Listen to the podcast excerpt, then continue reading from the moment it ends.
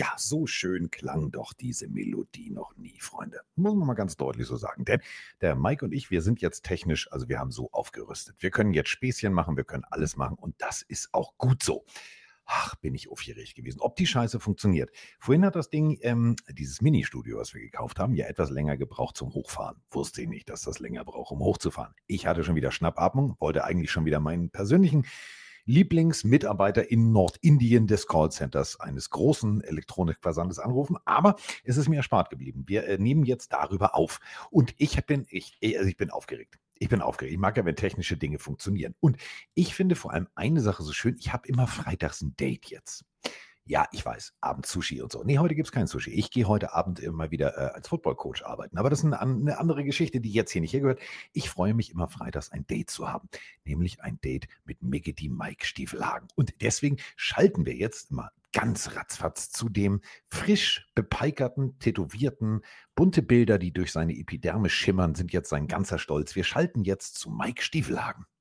Hallo lieber Carsten, ich freue mich auch jedes Mal auf das Date mit dir. Es ist äh, die zweite Aufnahme in dieser NFL Offseason. Es ist, tut immer noch weh, dass wir Offseason haben, aber diese, diese Stunde oder diese zwei Stunden mit dir jedes Mal verschönern diesen Augenblick der Offseason. Auf jeden Fall. Stimmt, ich habe jetzt ein bisschen mehr Farbe am Körper. Ähm, ich habe mich ja, ich bin auch, ich wandle ja auf deinen Spuren. Ich habe mir das zweite Tattoo stechen lassen und ähm, das war auf jeden Fall wieder ein Erlebnis.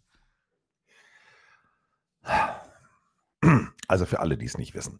Mike äh, ist ja ein herzlicher Typ. Und äh, deswegen drücke ich jetzt einfach mal schon mal, bevor er seine Tattoo-Geschichte äh, abfeuert, drücke ich erstmal auf Play. Hallo Carsten, hallo Mike, Peter mal wieder hier. Ja, Carsten, ich hoffe, du hast gut eingekauft ähm, und du kannst die Nachrichten mal wieder abspielen. Ähm, ja, eine Frage an dich. Und zwar, du hast mich angesteckt mit den Funko-Pop-Figuren und äh, vielleicht interessiert es auch die Plenarios. Gibt es denn äh, irgendwelche Funko-Pop-Figuren, wo du sagst, die muss man haben, die muss man sammeln? Ähm, Wäre jetzt, ja, würde mich interessieren. Und äh, Mike, tolles zweites Tattoo. Passt zu dir, denn du bist ein riesen, riesengroßer Herzensmensch. Ich wünsche euch ein schönes Wochenende. Macht's gut. Ciao. So, Mike ist bemalt. Und die Geschichte müssen wir natürlich jetzt hören. Denn äh, Mike hat jetzt sein zweites Tattoo. Möchtest du vielleicht allen, die vielleicht neuer zuhören, erstmal äh, erzählen, was du als erstes Tattoo hast? Wie süß ist erstmal Peter Frobel. Grüße in den Odenwald. Was für eine süße Audiosprachnachricht war das denn? Vielen lieben Dank. Äh, ja, das erste Tattoo ist natürlich nach langer Planung äh, auf einem Junggesellenabschied in Budapest entstanden. Im Suff. Ähm, man kann sagen, dass ich den Tag vorher und danach vielleicht Alkohol konsumiert habe. Ich bin kein Vorbild, sollte man beim Tattoo Nein. auf keinen Fall tun.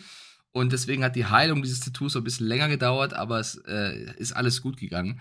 Ich habe als erstes Tattoo, habe es glaube ich auch im Podcast damals erzählt, für alle, die sich dafür interessieren und die ganze Geschichte hören wollen, ähm, ein kleines dunkles Herz ähm, quasi auf der linken Seite meines Körpers neben dem eigentlichen Herzen, so halb Rippe, halb Brust, leicht schräg stechen lassen. Und das hat so ein bisschen das Tor geöffnet für weitere Ideen. Ähm, ich habe ja schon immer so ein bisschen mit Tattoos auch geflirtet. Äh, bei mir war es so, ich glaube, da können vielleicht ein paar Leute relaten ähm, meine Familie war nicht immer der größte Fan von was auch immer, von Tattoos, Piercings. Das war äh, mein, meinem Vater vor allem immer so ein bisschen suspekt, sage ich mal. Und äh, als, als Junge, der seinem Vater nacheifert, hatte das natürlich einen großen Einfluss auf mich. Aber ich habe dann immer wieder es auch cool gefunden und trotzdem aber auch irgendwie nicht weiter verfolgt. Und Carsten weiß das, hat ja auch ein paar Tattoos an seinem Körper.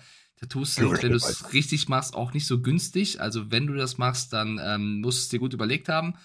Und jetzt ist das erste passiert und dann, ne, dann gehen auch mehr. Und, ähm, ja, das ist immer so. Das ist immer so. Wenn du eins hast, kommt das zweite ganz schnell, das dritte kommt dann auch noch und schon ist der ganze Rücken voll. Gerüchteweise. Gerüchteweise. Wobei ich muss sagen, ich mag deine äh, Tattoos ja wirklich sehr, sehr gerne, die ich bisher schon gesehen habe. Und ich glaube, das sind fast alle. Ähm, ich habe jetzt ein zweites Tattoo, das wollte ich auch unbedingt stechen lassen. Ähm, die Leute bei Twitch sehen es gerade, ihr habt es auf Instagram vielleicht auch gesehen. Ich habe jetzt quasi ein größeres Tattoo an der linken Schulter, also quasi wie so eine Art Schulterplatte.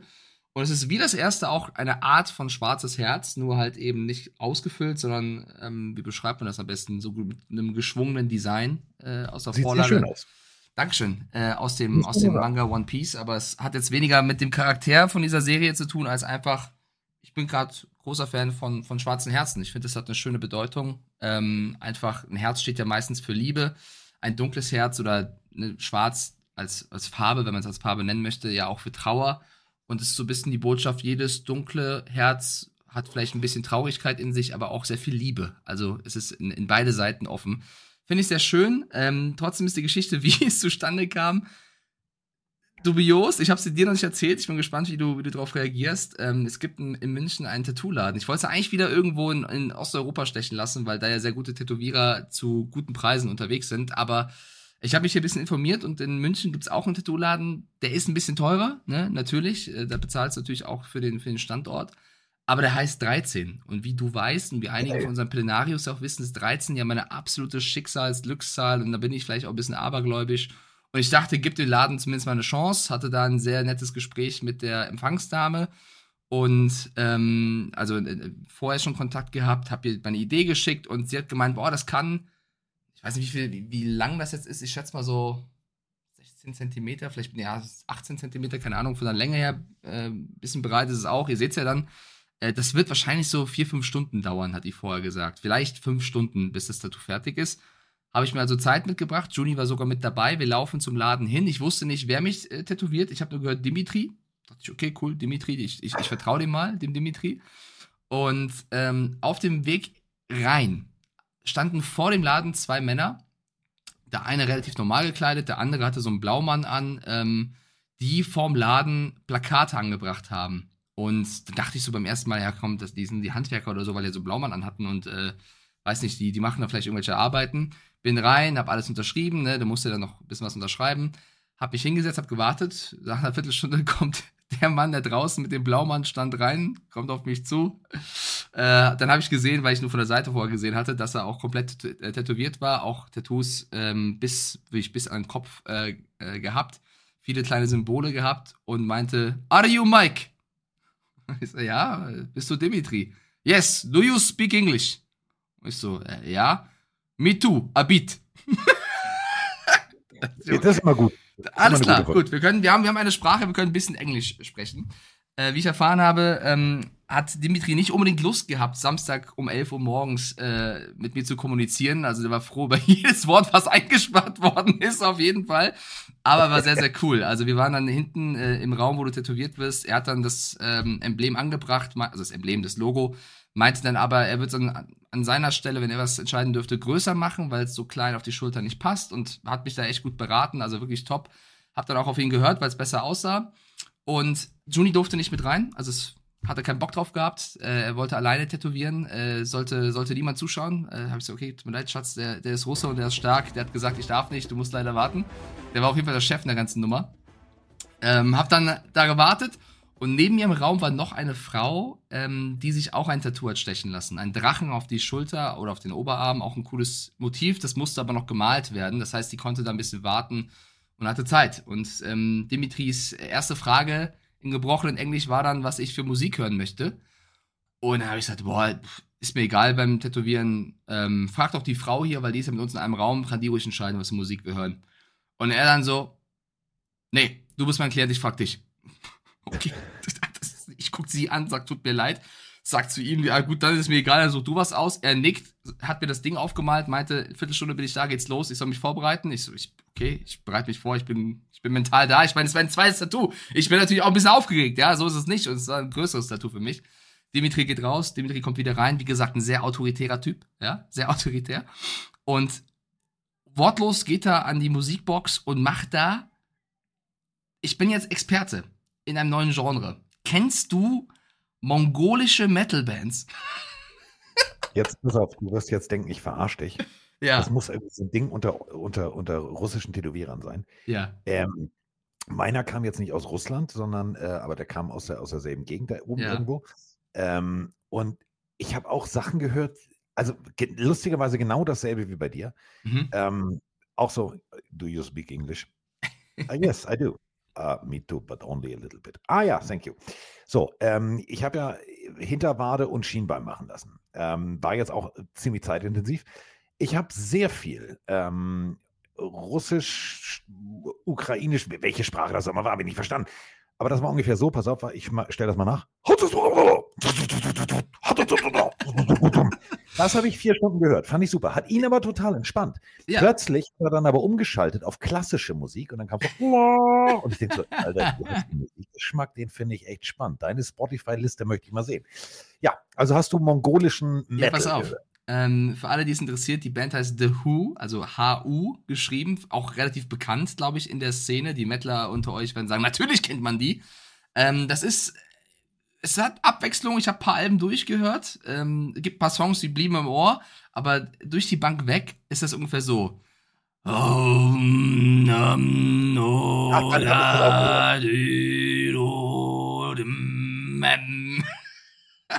Und ich wusste irgendwann nicht mehr, du liegst ja dann so da, ich wusste nicht, ist das das Rattergeräusch der Nadel oder ist das jetzt der Song der Mongolen?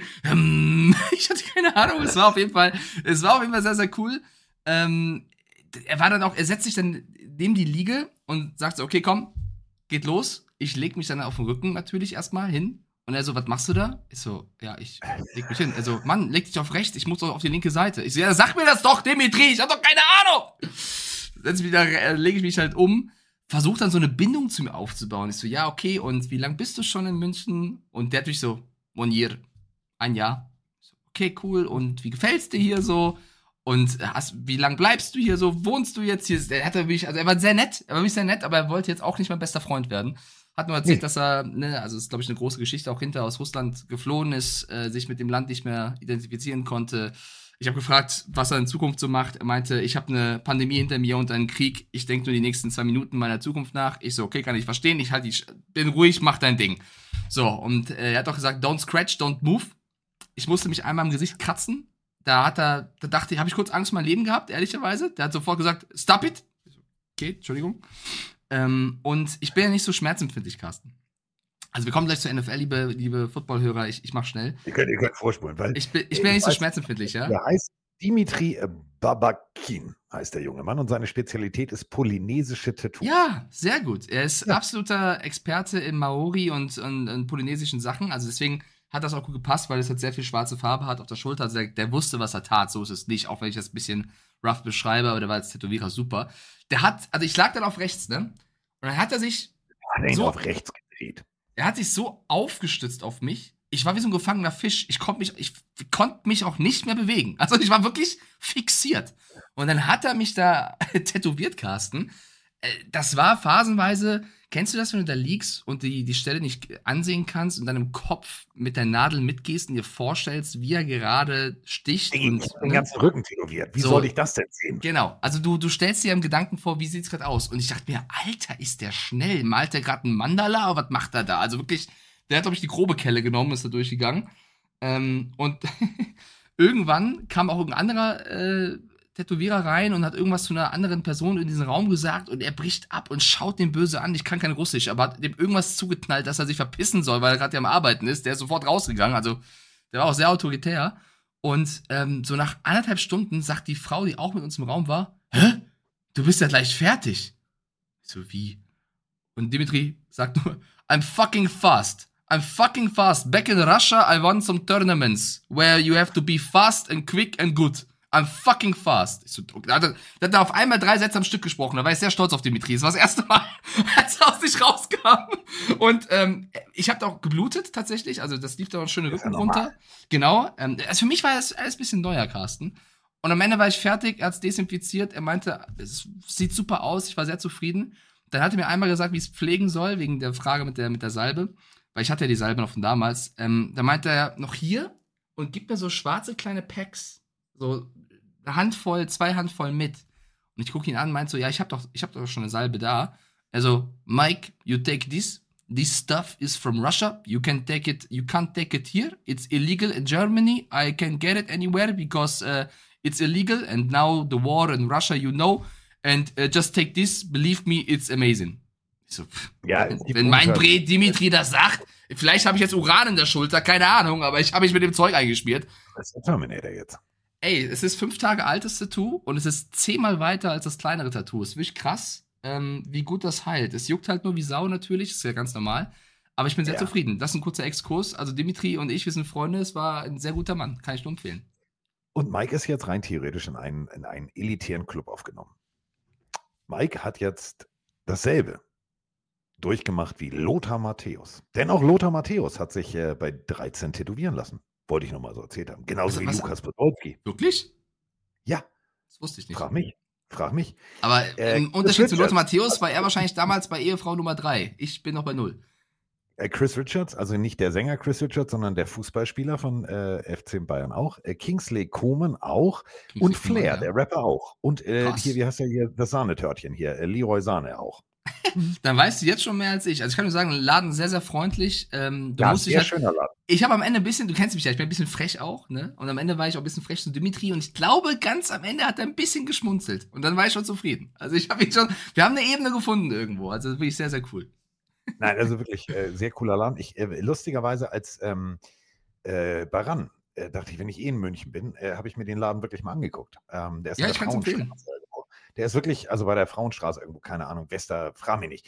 Jedenfalls am Isator, sag mal Isator. Am Isator ist. ist Isator, also für alle, die sich da nicht so auskennen. Ich bin da mal hin, bevor ich mit Mike essen war und ähm, da habe ich mir das mal angeguckt und fand das eigentlich einen sehr schönen Laden. Also die Atmosphäre fand ich toll, habe ich gedacht, kannst du, kannst du mal, kannst ja mal machen. Habe ich dann aber hier in Hamburg gemacht. Ich bin jetzt aber auch, also ich bin noch nicht fertig. Ähm, ich habe noch ein Bein, was frei ist. Das muss auch noch. ein Bein, was frei, eine freie Stelle gibt es noch. Aber ich glaube, ja. Carsten, bei mir wird es auch, also ich bin jetzt drin, mein Freund. Ich hole auf. Ja, äh, Moni hat übrigens für dich das Buch rausgesucht. Ähm, du weißt schon noch, äh, Schnappschildkröte auf, du weißt schon.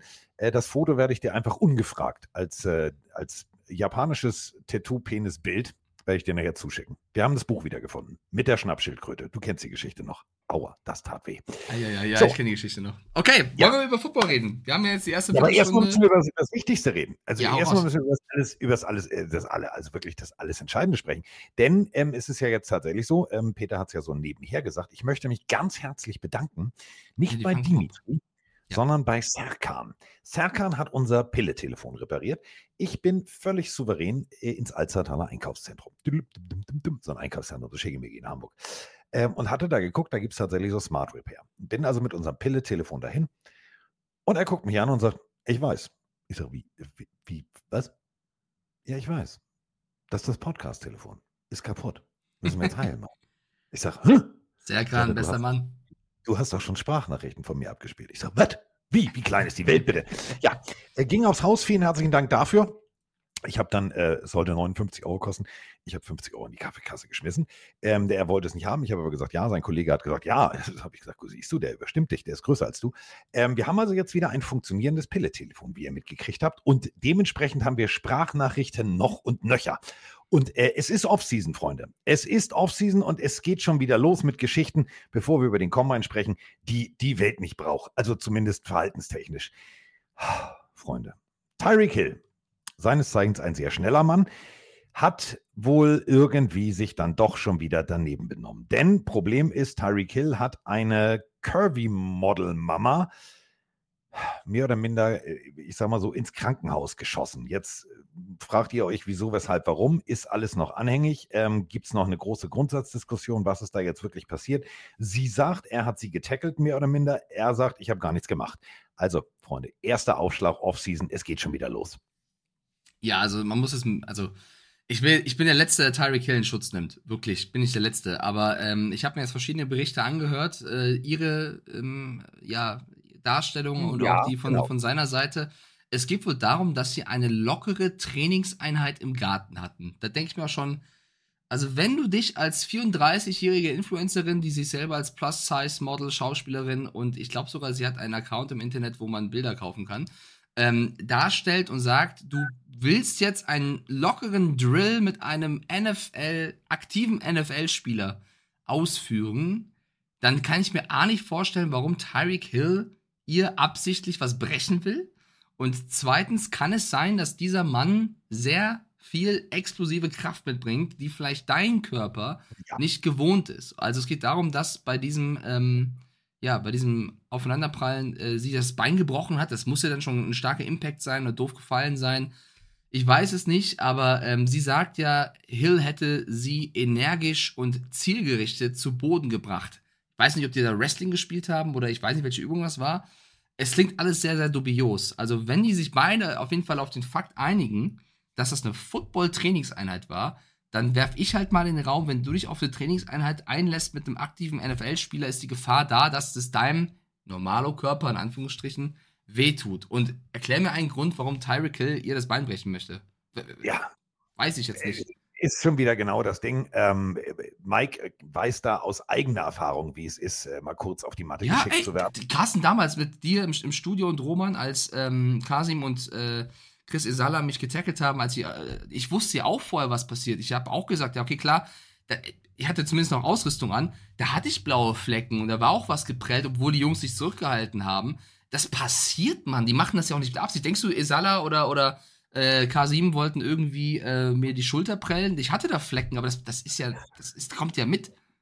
Ja, also auf jeden Fall, sie will jetzt viel, viel, viel, viel Geld. Das ist das eine. Viel Geld sollten wir auch eigentlich nehmen für unsere Kuss des Poseidons Diskussion. Denn. So viele Nachrichten ich, bekommen, Carsten, du auch. Mike und ich, äh, also rein theoretisch, wenn wir 20 Prozent abhaben könnten von der Gewinnsumme, da ging es nämlich im Schweizer Fernsehen um 46.500 Euro. Was kann einem auf der Toilette widerfahren? A. Kuss des Poseidons. B. Umarmung der Aphrodite. Schwachsinn. C. Schulterklopfer des Zeus. Hm, genau, von hinten oder was, aus der, aus der Spültaste. So, und er hatte noch zwei Joker. Ähm, ja, so, 46.500. Komisch, noch was? Dann, aber ja. Nicht nur im Schweizer Fernsehen, sondern vielen herzlichen Dank dafür übrigens an Edin, äh, der uns das geschickt hat. Dann natürlich aber auch bei Genial daneben. Äh, selbst Hugo Egon Balder hat sich mit dem Kuss des Poseidons auseinandergesetzt. Also, pff, Freunde. Wir, Und ich glaube, es wurde nicht gelöst, oder? Ich habe, glaube ich, Nein. ich glaube, die haben es nicht äh, gelöst bekommen. Ja, der Kuss des Poseidon. Ich nur gesagt, hier, Miggy die Mike, Stiefelhagen, nasser Hodensack, fertig aus, Abfahrt. Ja, ich muss sagen, also ein paar Leute, äh, mittlerweile geht's, aber damals, als wir das erzählt haben, ähm, haben wir auch so viele Reels und Videos bekommen von Menschen, die das ja. irgendwo gesehen haben. Das war ein bisschen, bisschen viel, bisschen viel Toiletten-Content irgendwann äh, auf mein, in meinem Feed. Aber sogar Jan Weinreich, äh, unser auch Podcast-Kollege und RTL-Experte, der sagt jedes Mal, wenn der jetzt aufs Klo geht, muss er an mich denken. Ich weiß nicht, ob, ob das ein guter Flex ist, aber ähm, der Kuss des Poseidon wird. Was glaubst du, wie viele Menschen haben den schon bekommen? Alle? Ich sag fast alle. Ja, bestimmt. Irgendwo gibt es 99 Prozent. Speziell jetzt, wenn du mal in die USA geflogen bist, die haben ja immer so ein halbes Planschbecken da, wo du dein, dein, dein, ja. also das geht, das geht immer nach hinten los, im wahrsten Sinne des Wortes. Da musste ich allerdings auch tatsächlich an dich denken. Las Vegas gerade gelandet, Flughafen, Gepäck noch nicht da. Ich denke, oh, gehe ich mit Pull an. So, Pinkelbecken waren alle besetzt. Ich denke, naja, gehe ich in die Kabine, gucke in dieses Klo und denke, Mike, also, du hast es geschafft. Du hast es geschafft. Man denkt an dich liebevoll, wenn man über Toiletten spricht. Das ist doch auch wunderschön. Äh, um aber die Frage von Peter Brubbel aufzunehmen, ähm, es geht ja bei ihm äh, die Frage, ich habe ihn ja angefixt oder wir haben ihn angefixt. Wir haben hier drüber gesprochen, dass du bei Tars natürlich diese wunderschönen Funko-Pop-Figuren kriegst. Und äh, die gibt es natürlich zu allem. Also ich habe die zum Beispiel, äh, Mike ist da wahrscheinlich jetzt, hä, wer? Ferris Bueller. Ich habe Ferris Bueller und Cameron hier stehen. Ähm, ich habe natürlich aber auch zwei, drei, zwei, drei Footballfiguren. Wer da ein ganz großer Sammler ist, der hat dafür sogar ein extra eigenes Regal umgebaut und gemacht und getan, äh, ist Kollege Heddergott. Der hat ja wirklich alles. Ne? Also der hat Maskottchen, der hat alles Mögliche. Und ähm, wenn ihr euch damit wirklich auseinandersetzt, guckt einfach mal so wie Peter. Wenn ihr Bock drauf habt, eure Footballspieler euch ins Regal zu stellen, Funko ist cool. Das nimmt nicht viel Platz weg, aber das Schöne ist, äh, man kann dabei auch richtig richtig Glück haben. Denn äh, ich habe tatsächlich irgendwann mal geschenkt gekriegt. Kennst du noch die Serie Sons of Anarchy? Ja. Also ne? ich habe sie nicht gesehen, aber ich habe gehört, die soll großartig sein. Ja, und die äh, habe ich äh, von, von einem Freund von mir damals, der hat die, keine Ahnung, irgendwo im Duty-Free-Shop gekauft. Ähm, äh, ihr Jax Teller, also die drei Hauptfiguren, die habe ich in Karton ins Regal gestellt, weil ich die, ich fand die schön, aber ich fand ich jetzt nicht so, oh ja, okay, muss ich mir da hinstellen. Ähm, die habe ich tatsächlich ähm, bei Ebay gefunden. Ich habe sie immer noch. Nicht, dass äh, Michael jetzt denkt, ich habe sein Geschenk verkauft. Die stehen hier wirklich noch. Ähm, 350 Euro. Gekommen, gekostet haben sie, glaube ich, mal 17, 17,90 oder so. Also da gibt es wirklich coole Sachen. Ähm, ich habe jetzt, was habe ich? Ich habe Jamar Chase, die fand ich irgendwie ganz cool. Äh, Jalen Hurt steht bei mir auch und natürlich, klar, Dan Marino, den gibt es auch bei Tars. Also guckt da mal, äh, wenn ihr euch wirklich dafür interessiert. Die haben schon, schon cooles Merch. Ähm, auch teilweise äh, die Indianer von Cleveland gibt es. Ähm, Finde ich richtig geil äh, Wild Thing äh, Vaughn steht hier. Ähm, man kann auch äh, sich eigene Funko Pops machen lassen, aber nur in bestimmten Geschäften in den USA. Leider war in Las Vegas keins davon. Ich wollte gerne mir einen Mike Stiefelhagen hinstellen und einen Carsten Spengmann, aber das war noch nicht der Fall. Aber tatsächlich äh, findet ihr alles. Auch Justin Jefferson. Übrigens, Justin Jefferson, Gesprächsthema, Mike. So, steigen wir jetzt mal bei Football ein. Justin Jefferson hat ähm, ein Bild äh, geliked, was jemand äh, im Pro-Shop der Minnesota Vikings aufgenommen hat wo die ganze Ecke umgebaut wurde und alle seine Jerseys auf so einem Grabbeltisch lagen. Jetzt sind wir ja wieder bei äh, Liken und Nicht-Liken kann gefährliche Botschaften transportieren. Großartig war, die Geschichte ist inzwischen gelöscht. Ihr wisst, das Internet vergisst nie. Das Foto findest du noch, aber die, die Posts äh, findest du nicht. Justin Jefferson, ähm, da haben die Leute dann schon wieder wild spekuliert. Der geht weg, der geht weg, der geht weg. Ja, also in der Offseason, Freunde, Franchise-Tags, müssen wir natürlich drüber sprechen. Wer ist schon verpflichtet, wer ist nicht verpflichtet? Und damit fangen wir jetzt auch an, denn 25 Minuten Tattoo und Plastikfiguren-Talk ist jetzt auch irgendwann mal gut. Ja, also das mit dem Liken der Trikots ist mir bei Justin Jefferson jetzt nicht so wichtig. Ähm, viel schlimmer finde ich die News, die aufgeploppt ist, die viele Medien gemacht haben, was ähm, ja, eine Geschichte typisch Offseason mit seiner Ex-Freundin angeht, denn dort äh, droht Justin Jefferson Ärger. Könnte sein, dass er da äh, vor Gericht muss tatsächlich. Denn es geht darum, dass er ähm, die Ex-Freundin dazu erpresst haben soll oder gebracht haben soll oder ja, sie unter Druck gesetzt hat, dass sie äh, ein, das Kind abtreibt, was, was kommen sollte. Und das ist jetzt, ja, ich sag mal so, wird wahrscheinlich eine Schlammschlacht. Es geht da auch um 20 äh, Millionen Dollar, also um sehr, sehr viel Geld, ähm, die er ihr geboten hat, um auch nicht darüber zu reden. Wie gesagt, die beiden sind äh, nicht mehr zusammen, kennen sich seit 2019 in LSU. Also das das neueste Thema äh, um Justin Jefferson. Ich habe ja letzte Folge schon gesagt, ich warte nur auf die ganzen, ganzen äh, dunklen Geschichten, die jetzt rauskommen. Jetzt kommt die erste zu Justin Jefferson, wo man jetzt gucken muss, ähm, was jede Partei sagt. Aber das ist leider wahrscheinlich die Art von Content, die wir jetzt die nächsten Monate immer wieder zu hören bekommen. Das fand ich äh, sehr, sehr schade und ist für mich äh, gehaltvoller, als ob er jetzt liked, ob seine Trikots noch da sind oder nicht. Sehr schade, sowas, sowas immer wieder zu lesen. Definitiv. So, ähm, vom 20. Februar bis zum 5. März haben die äh, jeweiligen NFL-Teams Zeit, Franchise-Tags zu verpassen. Unter anderem, ja, damals Pat McAfee, der als Panther von den Indianapolis Colts einen Tag bekommen. Und äh, ja, bis jetzt, äh, gucken wir mal hin, 21,816 Millionen. Das ist der äh, ja, garantierte Summenbetrag, der auf sein Konto fließen wird, nämlich für den Exclusive Tag. Die Cincinnati Bengals haben einfach mal schon mal äh, ihren äh, Receiver T. Higgins verpflichtet. Chaching hat's gemacht. Ja, ähm, ich glaube sogar, dass ich in der letzten Folge das, das auch mitgedacht habe, dass das passiert, aber es ja. gab genügend Leute, die gesagt haben, ah, ob die das Geld dafür aufbringen wollen, ist fraglich. Sie haben sich jetzt dazu entschlossen, es zu tun. Ich glaube, wenn er da das nicht bekommen hätte, ich meine, es kann immer noch sein, dass Leute äh, mit ihm verhandeln, außer es war ein exklusiver Franchise-Tag, das weiß ich gerade nicht. Ähm, er ist ähm, exklusiv. Er ist exklusiv, also ist das äh, ausgeschlossen. Ja, ist eine, ist eine Wertschätzung auf jeden Fall seitens der Bengals. Ich glaube, wenn ähm, er nicht dort geblieben wäre, gäbe es genügend Abnehmer, die Lust gehabt hätten auf den T. Higgins, weil der auf jeden Fall, hat mir, glaube ich, auch vor ein paar Monaten mal in einer Umfrage der NFL-Spieler als Most Underrated Receiver galt. Also T. Higgins bleibt in Cincinnati. So, und dann haben wir einen Non-Exclusive Tag. Ihr seht es schon, bis jetzt noch nicht so viel passiert. Also die Dallas Cowboys noch nichts getaggt, die Broncos noch nichts getaggt, die Lions nichts getaggt und, und, und, und, und. Nur die Kansas City Chiefs haben gesagt, okay, uns wäre ein Non-Exclusive, und das bedeutet genau das, was Mike gerade angedeutet hat, du darfst mit anderen Teams verhandeln, gegebenenfalls ein besseres Angebot annehmen. Äh, Jadarius Sneed bei den Kansas City Chiefs mit 19,8 Millionen hat er mal kurz, zack, die Hundemarke gekriegt. Ja, aber ne, das da hast du schon gesagt, das Wichtige ist da non-exclusive, bedeutet, die Chiefs sollen auch gleichermaßen offen sein für einen äh, Trade äh, bezüglich Snead. Ähm, deswegen ist da noch nicht das letzte Wort gesprochen. Ich finde auch da die Idee äh, zu sagen, es ist non-exclusive, kann ich, kann ich nachvollziehen. Plus Marcus Wallace Scantling, der ja ähm, für viele auch ein nicht so schlechter Receiver war, hat viele wichtige Plays hinten raus gemacht für viele auch ein, einer, ein, einer der besten Receiver in Sachen Deep Threat ähm, Qualität. Der ist kein Chief mehr. Also die Chiefs äh, haben alle kurz feiern lassen, ein, zwei Wochen und jetzt geht's los mit den ersten Entscheidungen. Also Marcus Wallace Scantling ist out. Tschüss, da ist die Tür. WECH, weg. Und äh, das bedeutet, er verlässt laut Umfrage der NFLPA die schlechteste NFL-Franchise, die es gibt. Harte Nummer. Wenn ihr jetzt sagt, hä, was labert ihr denn da? Nee, tatsächlich so. Also, NFLPA hat ihre Mitglieder abstimmen lassen. Was ist denn vom Owner her das sympathischste, freundlichste? Mit wem kommst du am besten klar? Da konntest du dann deine, deine amerikanischen Schulnoten von A bis F inklusive Plus und Minus verteilen. Und äh, die Vikings und Dolphins stehen mit einem A plus da. Also da ist die Verbindung zwischen Spielern und äh, Owner besonders gut. Die Chiefs landen auf dem allerletzten Platz mit F minus. Auch eine harte Nummer, oder?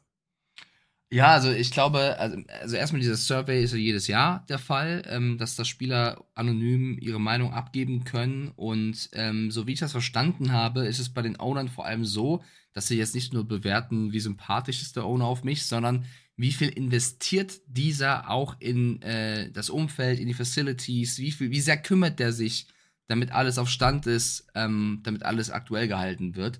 Und ich finde es sehr verwunderlich. Er hat ja nicht, mehr, nicht nur die Note 6 bekommen, er hat die Note 6 minus bekommen. Also das Schlechteste, also schlimmer geht's ja nicht. Auch äh, teilgenommen. Ja, also finde ich sehr, sehr hart, dass äh, Mr. Hunt, ich meine, äh, ist ja auch irgendwo auch dein Buddy, Clark Hunt, kam ja eigentlich in den meisten öffentlichen Auftritten sehr sympathisch rüber. Der hat da die schlechteste Note bekommen. Und ich muss sagen, jetzt in der öffentlichen Wahrnehmung war ich jetzt nicht der allergrößte Freund, was den Owner der Dolphins angeht. Da haben auch viele gesagt, nur 1 plus für die Dolphins ja. ist da ähm, krass, aber vielleicht investiert ja, er sehr, sehr viel Umfeld. eine Rutsche geschenkt, das muss man halt deutlich so sagen. Die dürfen ja jetzt in ihrer Facility rutschen. Und da sind wir bei äh, Facility und vor allem, ähm, sagen wir es mal so, also es gibt nicht nur eine Sechs, also mit zwei Sechsen war früher direkt Klasse wiederholen. Also die Chiefs zum Beispiel, was Training Staff angeht, also das Personal rund um den Head Coach, alles was da drunter ist, ähm, Chiefs und Commanders laut anonymer Umfrage aller aktiven NFL-Spieler und damit sind auch die Chiefs-Spieler gemeint, F. 6. Chiefs und Commanders haben da eine 6. Mhm. Wer ein A- hat, sind wieder die Dolphins, die Eagles, die Falcons, die Giants und die Panthers. Das ist schon krass, weil die Chiefs letztes Jahr noch Zweiter waren. Also es ist sehr, sehr komisch, was da alles abgegangen ist, ehrlicherweise. Von, von Platz 2 auf Platz 31 sehr, sehr schnell.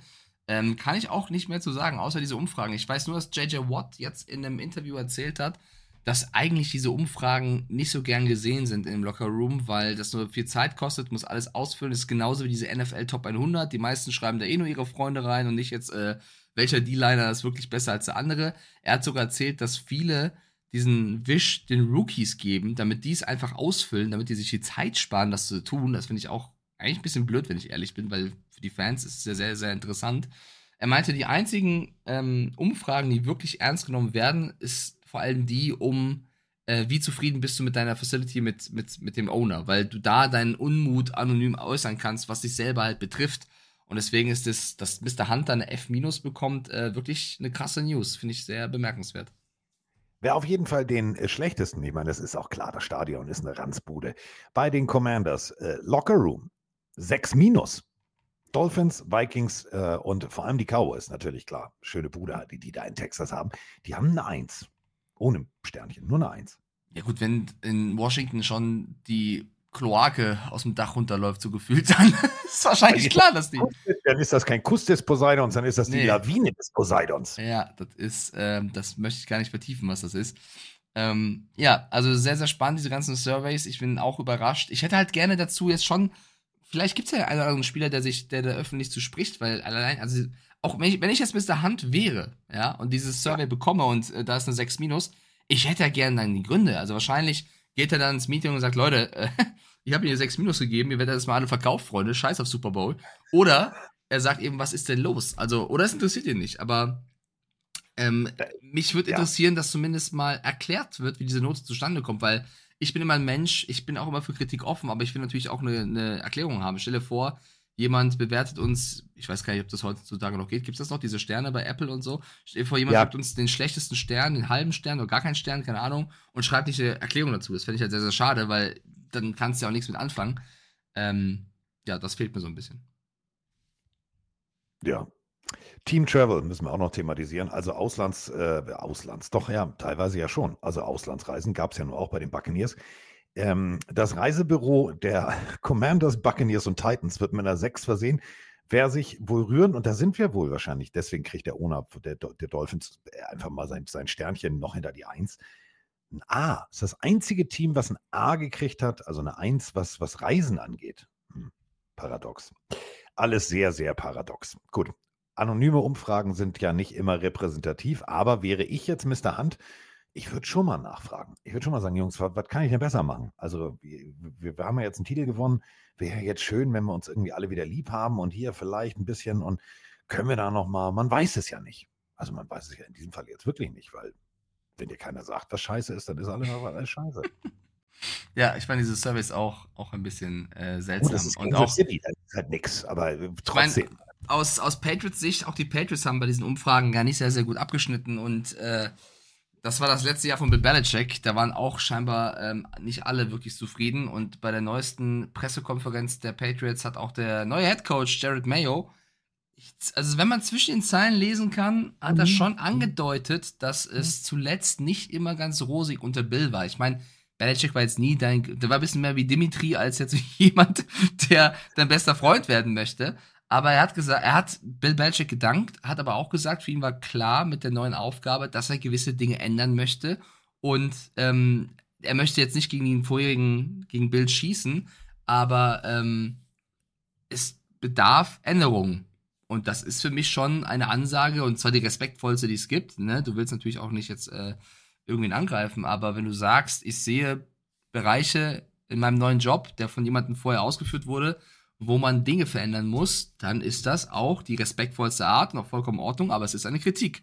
Und ähm, ich meine, wenn alles gut gelaufen wäre, wäre die wahrscheinlich diese Saison anders gelaufen. Fand ich auch spannend, wie Mayo das ausgedrückt hat.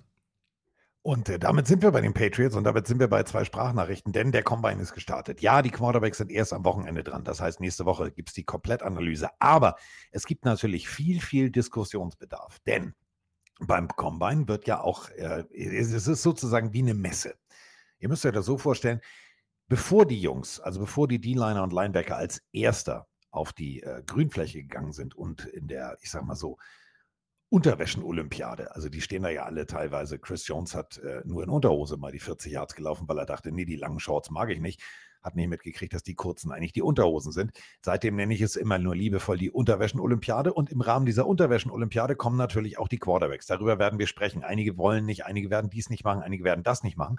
Was aber sehr spannend ist beim Combine sind tatsächlich, wenn man, so wie Mike es gerade schon gesagt hat, sich die Interviews anhört. Und da sind wir bei der ersten Sprachnachricht. Hallo ihr zwei, Henrik hier, Seahawks-Fan aus Selben. Sag mal, ich höre gerade die aktuelle Folge Erstmal hoffe ich, dass euer Pillentelefon wieder heil ist, dass die 79 Euro Invest sich da gelohnt haben. Auf der anderen Seite quatscht ihr gerade über neue Quarterbacks bei den Patriots. Und eigentlich sehe ich doch da nur einen Quarterback, der überhaupt für Mike da Sinn machen würde. Was ist denn mit Heineke? Das wäre doch, ist doch eh der Lieblingsquarterback von, von Mike und den jetzt bei den, bei den Patriots. Also könnt ihr ordentlich Cap sparen, dann könnt ihr da die Kohle raushauen und äh, die O-Line etc. besser machen, Pittman holen. Das wäre doch perfekt, oder? Schöne Grüße. Hallo Carsten, hallo Mike, hier der Jan aus Ommersbach. Ich höre gerade eure Folge und bei den Patriots bin ich natürlich als Patriots-Fan schon hängen geblieben. Also meiner Meinung nach, hau Mac Jones weg, hol Wilson oder Kirk, lass Seppi als Backup von mir aus spielen und drafte anstelle Position 3 auf jeden Fall ein Rookie-Quarterback zu 100 Prozent. Lass den ein, zwei Jahre hinter Wilson oder Kirk oder wem auch immer spielen, bau den vernünftig auf und dann reiß in zwei, drei Jahren die Hütte ab und bilde das Team einfach neu. Und das wäre der richtige Weg, meiner Meinung nach. Ich wünsche euch noch ein schönes Wochenende. Macht's gut, Jungs. Ciao, Sie. So. Freunde, was ist da jetzt gerade wieder los? Ich liebe diese Combine-Phase, wenn die Leute alle anfangen zu diskutieren. Denn ich schmeiße jetzt einfach mal direkt, um es mal kurz zu machen. Joe Flacco sogar mit in den Raum. Sogar Joe Flacco wird jetzt bei den Patriots gehandelt. Und das ist das Schöne an diesem Combine. Es ist so geil. Jeder beobachtet jeden, jeder Journalist beobachtet nicht nur, keine Ahnung, aber oder oder oder, sondern jeder Journalist beobachtet auch jeden anderen Journalisten, wer mit wem spricht. Und da ist tatsächlich das Wort Flecko gefallen. Flecko als Lehrmeister für den jungen Quarterback, den man an drei picken könnte. Smarter Move. Ich würde es ich feiern. Okay, also das, was ich gehört habe, und man muss in dieser Phase wirklich vorsichtig sein. Also erstmal, wenn Tyler Heineke kommt, mein Freund, hole ich mir das Trikot und feiere ihn ab, ist natürlich klar. Aber jetzt mal kurz ernst. Ähm, die Patriots, und das finde ich auch völlig legitim, sollen äh, mehrere Quarterbacks kontaktiert haben, die eben auf dem Free Agent Markt sind, was ja auch nur Sinn macht. Du willst natürlich mit jedem reden, dir jeden anschauen. Und das heißt ja nicht direkt, dass du ihn holst. Und es war nicht nur Joe Flacco. Natürlich ist Joe Flacco für die meisten der witzigste Name oder der, der kurioseste. Deswegen schreiben alle Medien darüber und du ziehst es darüber, weil dann kriegst du eben die Aufmerksamkeit der, der Rezipienten. Ähm, es war noch mehr als nur Joe Flacco. Es war auch ein Jacoby Brissett, es war auch ein Ryan Tannehill, es war auch ein Baker Mayfield, es war auch ein Kirk Cousins. Also alles Namen, die man kennt. Jacoby Brissett wäre ja auch ein, ein Rückkehrer.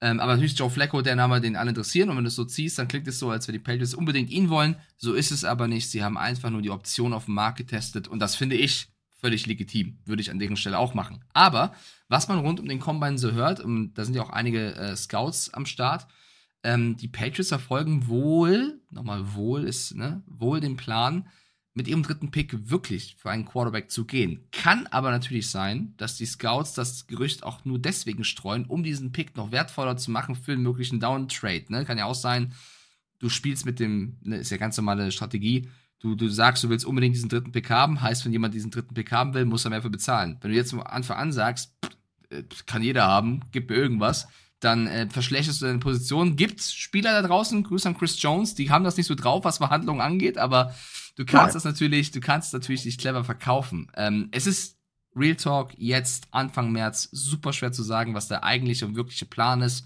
Ich kann nur sagen, es ist nicht allein der Quarterback, weil ich Mac Jones für keinen schlechten Quarterback halte. Ich finde Belly Zappi auch talentiert und ich fand Tom Brady auch in seinen letzten Jahren bei den Patriots immer noch sehr, sehr gut, wie er danach bei den Bucks gezeigt hat es reicht nicht nur einen guten Quarterback zu haben. Es ist ja noch viel mehr im Argen. Und deswegen darf sich alles nicht nur um diese eine Frage drehen, wer wird Quarterback, sondern was für Waffen geben wir ihm, wie beschützen wir ihn, was für ein Konzept spielen wir. Diese Fragen sind für mich mindestens genauso wichtig, als ob es jetzt Caleb Williams, Drake May, Jaden Daniels, Michael Penix, Ryan Tannehill, Baker Mayfield oder Joe Flacco wird. Und das, das geht mir so ein bisschen unter. Es ist so, wer, wer wird jetzt der neue Mann?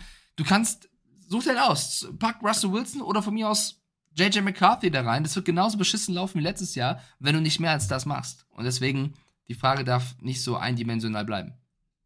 Die Frage ist teilweise sehr, sehr eindimensional und wird dann teilweise auch sehr, ich sag mal so, orakulös ähm, beantwortet. Denn wir haben zum Beispiel ja die Situation bei den Falcons. Was passiert mit den Falcons? Was passiert tatsächlich mit ja, der Quarterback-Situation. Was ist mit Desmond Ritter und, und, und, und, und.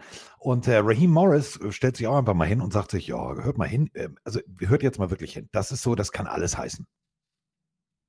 acquiring the talent here and Terry Fontenot, who just talked to you guys, but he's done a great job of building our O line. He's done a great job of getting the guys like Bijan Robinson.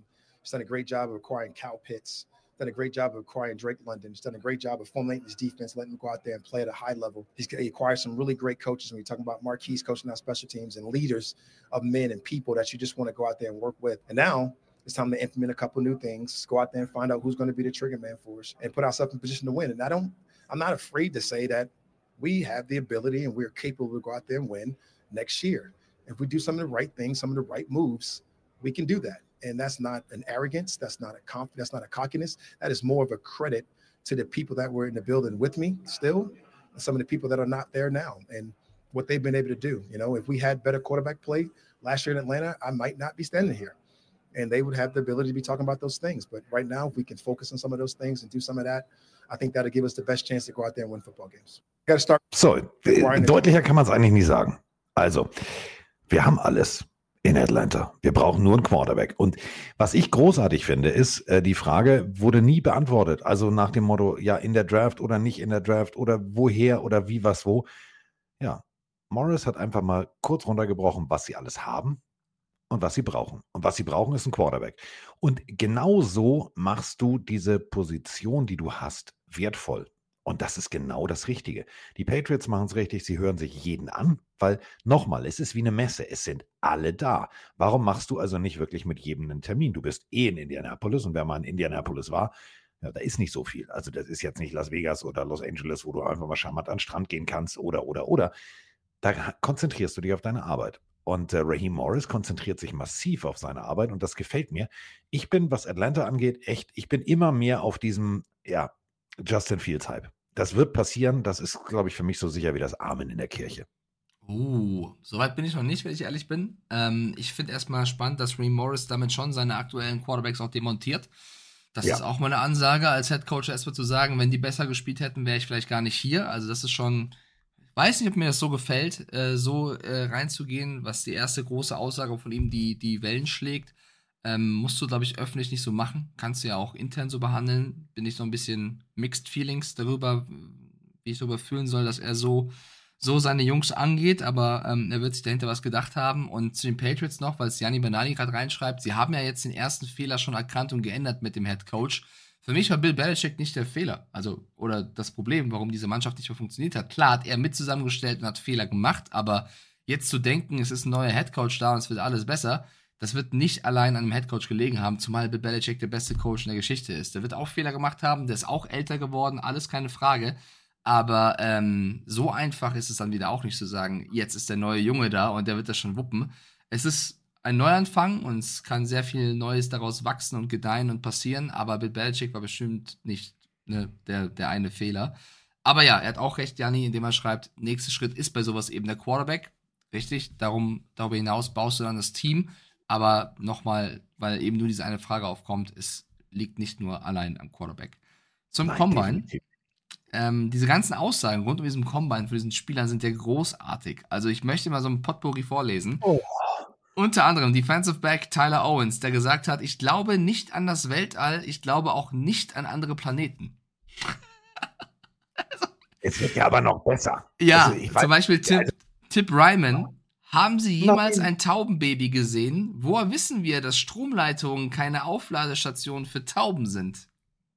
Freunde, also wir hatten schon jemanden, ihr erinnert euch an, äh, Buccaneers, der glaubte tatsächlich an Meerjungfrauen. Hier haben wir jetzt jemanden, der nicht glaubt, dass Vögel echt sind. Vögel. Ihr, ihr wisst schon, Bernie Buchfink, tü, piep, piep, piep, also ihr wisst schon, Vögel. Die sind nicht echt. Die sind äh, technische Gerätschaften, die sich auf den Stromleitungen aufladen. Aber weißt du, ich sag, ich sag mal so, mhm. Meerjungfrauen, vielleicht gibt es die ja irgendwo, wo wir noch nicht waren. Wer weiß, keine Ahnung. Ich glaube da jetzt auch nicht dran, aber da habe ich auch so Verständnis, wenn jemand so eine Fantasie hat. Aber zu sagen, Tauben werden von Stromleitungen aufgeladen und zu sagen, es gibt keinen anderen Planeten und kein Weltall, wenn du eigentlich in den Himmel gucken kannst und den Mond schon sehen kannst und es gibt eine Sonne, weiß ich nicht. Also denkt ihr, wir leben hier irgendwie unter einer Solariumpfanne oder das finde ich schon spannend. Freunde, nochmal ganz wichtig. Die sind College-Studenten. Ja. ja. Das also wollte ich nur noch mal zumindest so offiziell. Nebenher, also in den Raum werfen. Nicht nur das, sie haben ja auch noch die Intelligenz zu denken, ich hau so einen Take da raus mit meiner Ehrlichkeit und das hilft mir beim weiteren Weg. Also welches Team sagt, ey, endlich mal einer, der sagt, Tauben gibt's nicht. Hä? Das ist ein Elektroviecher. Sehr gut, komm ran. Es geht ja nicht um Tauben, es geht ja um Vögel allgemein. Somit ja. fallen für ihn schon mal aus die Seahawks, die Eagles, die Falcons. So, Entschuldigung. Äh, nee, ich bin nicht für ein Team, weil Vögel gibt's nicht. Was? Was? Ja, Vögel gibt's nicht. Ähm, ja. Hm. Also, also, als ich das gelesen habe, ich habe wirklich erst gedacht, das war ein Spaß. Gibt ja auch so, weißt du, Zitate, die werden rausgeklammert und dann ist das ein Spaß. Aber das meinte der junge Mann tot ernst. Gut. Ich fand das auch was, krass, äh, ja. was auch äh, todernst ist, ist, wir sprachen schon drüber, Caleb Williams möchte sich selber managen. Und Caleb Williams schießt jetzt einen Vogel nach dem nächsten ab. Mhm. Okay, also Combine. Du fliegst dahin, du hast deine Interviewtermine. Das bedeutet, Mike Stiefelhagen ist jetzt mal also unser fiktiver Prospekt. Mike Stiefelhagen, guter Mann, trinkt zwar seinen Kaffee auch ab und an mit Mario, aber oh, oh, ich muss dir gleich noch was erzählen. Ähm, aber wir wollen ihn irgendwie an den Mann bringen. So, Jetzt bist du der Agent. Du machst also Termine und sagst, okay, pass mal auf, welche Teams würden sich denn für dich interessieren. Alles cool, die machst du. Und dann gibt es natürlich auch den Medical Check, den allgemeinen Medical Check, damit man sieht, okay, der hat jetzt wirklich nichts zu verbergen, der hat nicht irgendwie am College mit dem Arm gespielt oder was auch immer. Aber Caleb Williams hat sich gesagt, nee, nee, nee, nee, nee. Also äh, ich mache das mal ganz anders. Medical Check mache ich nur mit den Teams rein theoretisch, die ich treffe. Die dürfen das dann aber auch nicht weiterreichen. Und das darf nicht bei der NFL an sich landen, sondern das muss dann beim Team landen. Wie bitte was? Der Junge hat schon wieder, der macht mich jetzt schon fertig. Das hat so Jamarcus Russell-Style. Ähm, für alle, die jetzt nicht wissen, wen ich meine, das war so der Top, hm, der Heilsbringer überhaupt. Ja, erste Runde, erster Pick Raiders. Dankeschön, nach zwei Jahren war Schluss. Ähm, mich macht der Typ wahnsinnig, Mike. Ja, also man darf sich missverstehen. Es ist jetzt nicht so, dass der sich da irgendwie vor, ähm, ja, irgendwie retten will und irgendwie wahrscheinlich äh, verletzt ist oder ganz schweres Asthma hat und deswegen nicht diesen Test machen will der will einfach, ich glaube, der ist ein bisschen faul, wenn ich ehrlich bin. Ich glaube, der will es einfach nur mit den Teams machen, auf die es hinauslaufen könnte. Es ist das erste Mal überhaupt, dass sowas passiert. Es wirft natürlich kein gutes Licht auf, auf deinen Charakter, wenn ich ehrlich bin, ähm, wenn du so eine prima Ballerina bist. Ähm, ich habe auch schon überlegt, warum er das macht. Ob er vielleicht ein, zwei Picks fallen möchte, weil er keinen Bock auf die Bears hat, was ich mir aber auch nicht vorstellen kann, weil es im Vergleich zum letzten Jahr. Bryce Young ist zu den Panthers gegangen. Frag mal den, wie es dem geht. Äh, jetzt an erster Stelle äh, Teams, die da, die da lauern oder auch die Patriots, das ist ja jetzt nicht schlecht. Deswegen, ich, ich weiß nicht, was das soll. Ich glaube, das ist einfach wirklich er. Und ich verstehe auch das, was du immer sagst, dass ich da auch, also ich glaube nicht, dass der nächste Russell wird. Ähm, ich glaube, dass, dass das schon ein schwieriger Charakter ist. Und du musst dir halt als Franchise überlegen, willst du einen talentierten Quarterback, der aber einen schwierigen Charakter mitbringt? Ich meine, auch ein Kyler Murray soll ja seine ne, Momente haben. Ich ja. wäre auch vorsichtig. Ich würde vielleicht mir auch dann in den zweiten und den dritten Prospect angucken und sagen, okay, ist der vielleicht zwei Meter schlechter beim Werfen mit seinem Arm, aber dafür hat er ein bisschen mehr Grips oben drin. Ist, ist, ja, also er, er bekleckert sich gerade nicht mit Ruhm, das stimmt. Definitiv nicht. Und ähm, Scouting Director Daniel Kelly. Daniel Kelly ähm, hat jetzt schon so ein paar Jahre NFL auf dem Buckel. Also das ist jetzt nicht irgendwie einer, der mal eben durch die, durch die, ähm, ja, ich sag mal so, durch, durch Vetternwirtschaft, Schwippschwägerschaft oder was auch immer, ähm, der macht das schon so ein paar Jahrhunderte. Und ähm, dieser junge Mann hat äh, tatsächlich eine sehr, sehr deutliche Meinung gehabt. Und die hat er tatsächlich auch in ein Mikrofon gesagt. Und das hat mich ein bisschen, ein bisschen das, was Mike gerade gesagt hat, diese Faulheit ist natürlich aber auch, also Talent ist ja nur Talent. Du musst ja auch an dem Talent auch arbeiten. Siehe Tom Brady, sagt er ja immer. Also es hat ja nicht gereicht, dass ich einen guten Ball werfen kann, sondern ich musste jeden Tag arbeiten. Und dazu gehört halt auch genau das, Termine wahrzunehmen, etc. Ähm, Williams ist nicht, äh, ist undiszipliniert, launisch und äh, nicht erwachsen genug, sein Potenzial abzurufen. Mit so einer Aussage, das ist schon harter Tobak. Und wenn du dir jetzt überlegst, du hast natürlich, genau wie du, wie du es gerade richtig gesagt hast, du hast Jaden Daniels, du hast Drake Mayo, du hast so viele, du hast Pinay, du hast so viele äh, Quarterback-Prospects. Und ganz ehrlich, dieses ewige, ja, er ist der Beste der Besten der Besten. Ja, Trevor Lawrence, bestes Beispiel. Blake Bortles hält noch immer den Passrekord bei den Jacksonville Jaguars für die Saison. Also es gibt tatsächlich ja auch Momente, wo du dann einfach, ich sage mal so, vernünftig sein musst. Und Caleb Williams mit seinem ganzen Rumgezecke und vor allem nur diesen Highlight-Throws im College. Guckt euch das mal an. Da sind wirklich Spieler ellenfrei. Die waren alleine wie Robinson Crusoe auf einer Insel und zwar ohne Freitag. Ähm, der wirft in die andere Richtung, weil weiterer Ball. Ähm, hat für mich so ein Geschmäckle. Also ich bin, ich bin, was das angeht, ich wäre, wenn ich die Chicago Bears wäre, wäre ich sehr, sehr skeptisch. Ähm, da sind wir bei Justin Fields. Ich, äh, der Junge tut mir tatsächlich, der tut mir richtig, richtig leid. Ja, Einfach also aus dem, aus der, ja, ich meine, wir haben ja in der, letzten, in der letzten Folge schon seinen Auftritt im Sam Brown Podcast äh, thematisiert ich finde auch, dass der Umgang mit ihm nicht ganz gerecht wird und er ja auch einfach nur gesagt hat, er möchte Klarheit haben. Ähm, ich würde mich da auch anders verhalten. Ich glaube, dass die Bears einfach da, solange es geht, die Karten für sich behalten, um dann eine Entscheidung zu treffen, die am besten für sie ist. Aber aus der Perspektive von Fields tut es mir definitiv auch leid. Ähm, genauso, schöner Übergang, würde ich gerne über Russell Wilson sprechen, der ähm, ein langes Interview gegeben hat in einem I Am Athlete Podcast. Also wirklich sehr, sehr langes Interview, wo es äh, in, in, Kurzfassung darum geht, dass er zum ersten Mal sein Schweigen gebrochen hat und über die letzte Saison gesprochen hat. Und ich glaube, dass dieses Interview zeigt, dass sehr, sehr, sehr, sehr, sehr, sehr, sehr, sehr viele Menschen ihm Unrecht getan haben in der, in der Betrachtung der Ereignisse. Ihr habt vielleicht noch die Bilder im Kopf, wie Sean Payton ihn an der Sideline zusammengestaucht hat und er regungslos nur da stand und nicht mal Kontra gegeben hat. Ähm, er erzählt in diesem Podcast, wie das ablief, äh, wie er davon erfahren hat, dass die Broncos äh, nicht mehr mit ihm planen und wenn man das, wenn man sich das durchliest, in welcher Art und Weise das stattgefunden hat, dann ist das schon hart. Also er hat ein Gerücht gehört, dass er wahrscheinlich gebencht wird, damit sie ähm, ihn dazu zwingen oder bringen können, diese Verletzungsklausel rauszunehmen, also dass er das garantierte Geld bekommt, weil er sich verletzt. Und er hat das erst nicht geglaubt und auch direkt dann gesagt, als er darauf angesprochen wurde von einem Broncos-Mitarbeiter, dass er das auf keinen Fall tun wird. Und alle anderen hätten mit ihm gesprochen, aus diesem Stuff, aber nicht Sean Payton. Und er hat dann erst ähm, am Montag, vom, einen Tag vom Monday Night Spiel gegen die Bills, sie hatten davor gegen die Packers gewonnen, sie haben gegen die Chiefs gewonnen, die letztendlich den Super Bowl gewonnen haben. Wilson hat dort sehr gut gespielt, ein Rating von 117 unter anderem gehabt, zwei Touchdown-Bälle geworfen, keine Interception geworfen. Und einen Tag vorm Spiel gegen die Bills hat Sean Payton gesagt, ähm, du, hör auf nix, ist alles Quatsch, du spielst gegen die Bills und du wirst für uns das Spiel gewinnen. Was hat äh, Wilson gemacht? Er hat gespielt, hat gut gespielt, sie haben die Bills geschlagen und ihr könnt euch an diese Siegesserie der Broncos erinnern, es, es ging weiter. Aber irgendwann kam ja wirklich der Faktor, wo sie ihn rausgenommen haben und ihn dazu gebracht haben. Und er eben sich geweigert hat, ähm, diese Klausel rauszunehmen. Und er hat erzählt, dass die NFLPA, die, die Spielergewerkschaft, sich auch bei ihm gemeldet hätte, weil die davon Wind bekommen hat und auch zur NFL gegangen ist, ohne dass er irgendwie das initiiert hätte und gesagt hat, das ist illegal. Du kannst einen Spieler erpressen und sagen, äh, nimm deine Klausel raus, ansonsten wirst du gebencht. Auf der anderen Seite darf der Head Coach natürlich aufstellen, wen er will. Also wie er schon hört, ein sehr, sehr schwieriges Thema. Aber Russell Wilson hat auch einfach im Rahmen ähm, dieser Aktion Angst gehabt, dass wenn er jetzt auch noch öffentlich an der Sideline dem Coach Kontra gibt, dass das eine Baustelle sein könnte, wo man reingehen könnte und wieder interpretieren könnte, Wilson sei schlecht und so weiter. Er hat die Fresse gehalten, er wollte professionell sein. Ähm, ihm gegenüber ist, ist der ehemalige Receiver oder immer noch Receiver Marshall im Podcast, der auch sagt, Digga, an deiner Stelle könnte ich niemals da professionell bleiben, wenn ein Team mich so behandelt. Und er hat gesagt, nee, ich wollte ein Pro bleiben, ich wollte äh, vorangehen, ich wollte meine Mates nicht im Stich lassen. Du musst wissen, ein Garrett Bowles, ein Kirtland Sutton, die reißen sich seit der Preseason den Arsch auf, damit wir als Denver Broncos gut spielen können. Da kann es nicht an mir liegen, dass ich aus egoistischer Perspektive schlechter Football spiele. Ich wollte für die Jungs weitermachen und so gut spielen, solange ich eben darf. Und hat sich, wie ich finde, in diesem Podcast sehr, sehr, sehr offen präsentiert und sehr klar gesagt, warum er seinen besten Job gemacht hat, aber natürlich darauf bestand, dass man diese Klausel drin lässt, weil gibt genügend Beispiele aus der Vergangenheit. Wenn andere Quarterbacks sich verletzen, kann es auch ganz schnell vorbei sein.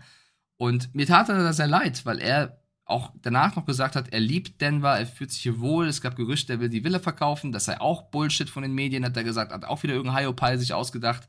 Er möchte am liebsten in Denver bleiben. Er möchte am liebsten hier mit Denver einen Super Bowl gewinnen. Es gibt jetzt noch Zeit bis Mitte März ähm, für die Broncos, ob sie ihn jetzt behalten wollen oder nicht, Geld zahlen wollen oder nicht. Geht um sehr viel Geld. Er von seiner Perspektive würde gerne in Denver bleiben, Football spielen, mit den Jungs was erreichen und ich finde, besser kannst du es nicht präsentieren. Also der Böse in der Geschichte, wenn es überhaupt einen gibt, sind die Denver Broncos, weil sie eben gesagt haben, leistungstechnisch rücken wir wahrscheinlich von dir ab. Aber die Art und Weise, wie das an Wilson rangetragen wurde und Sean Payton, der erst laut Wilson gesagt hat, nee, nee, nee, da ist nichts dran, das ist, und dann wähle ich ganz bewusst dieses Wort, das finde ich ekelhaft. Weil wenn du sagst, du bringst die Leistung nicht, was du wert bist, dann sag ihm das offen ins Gesicht. Dann sag du, Russell, wir haben zwar jetzt zwei, zwei, zwei drei Spiele gewonnen, aber das Geld würden wir gerne anders verwenden. Wir setzen nicht mehr auf dich, dann sag ihm das. Aber zu sagen, nee, nee, nee, spielen wir weiter und dann irgendwann, wenn es soweit ist, Jared Stidham reinwerfen und äh, mit Wilson nicht mehr reden, finde ich ekelhaft.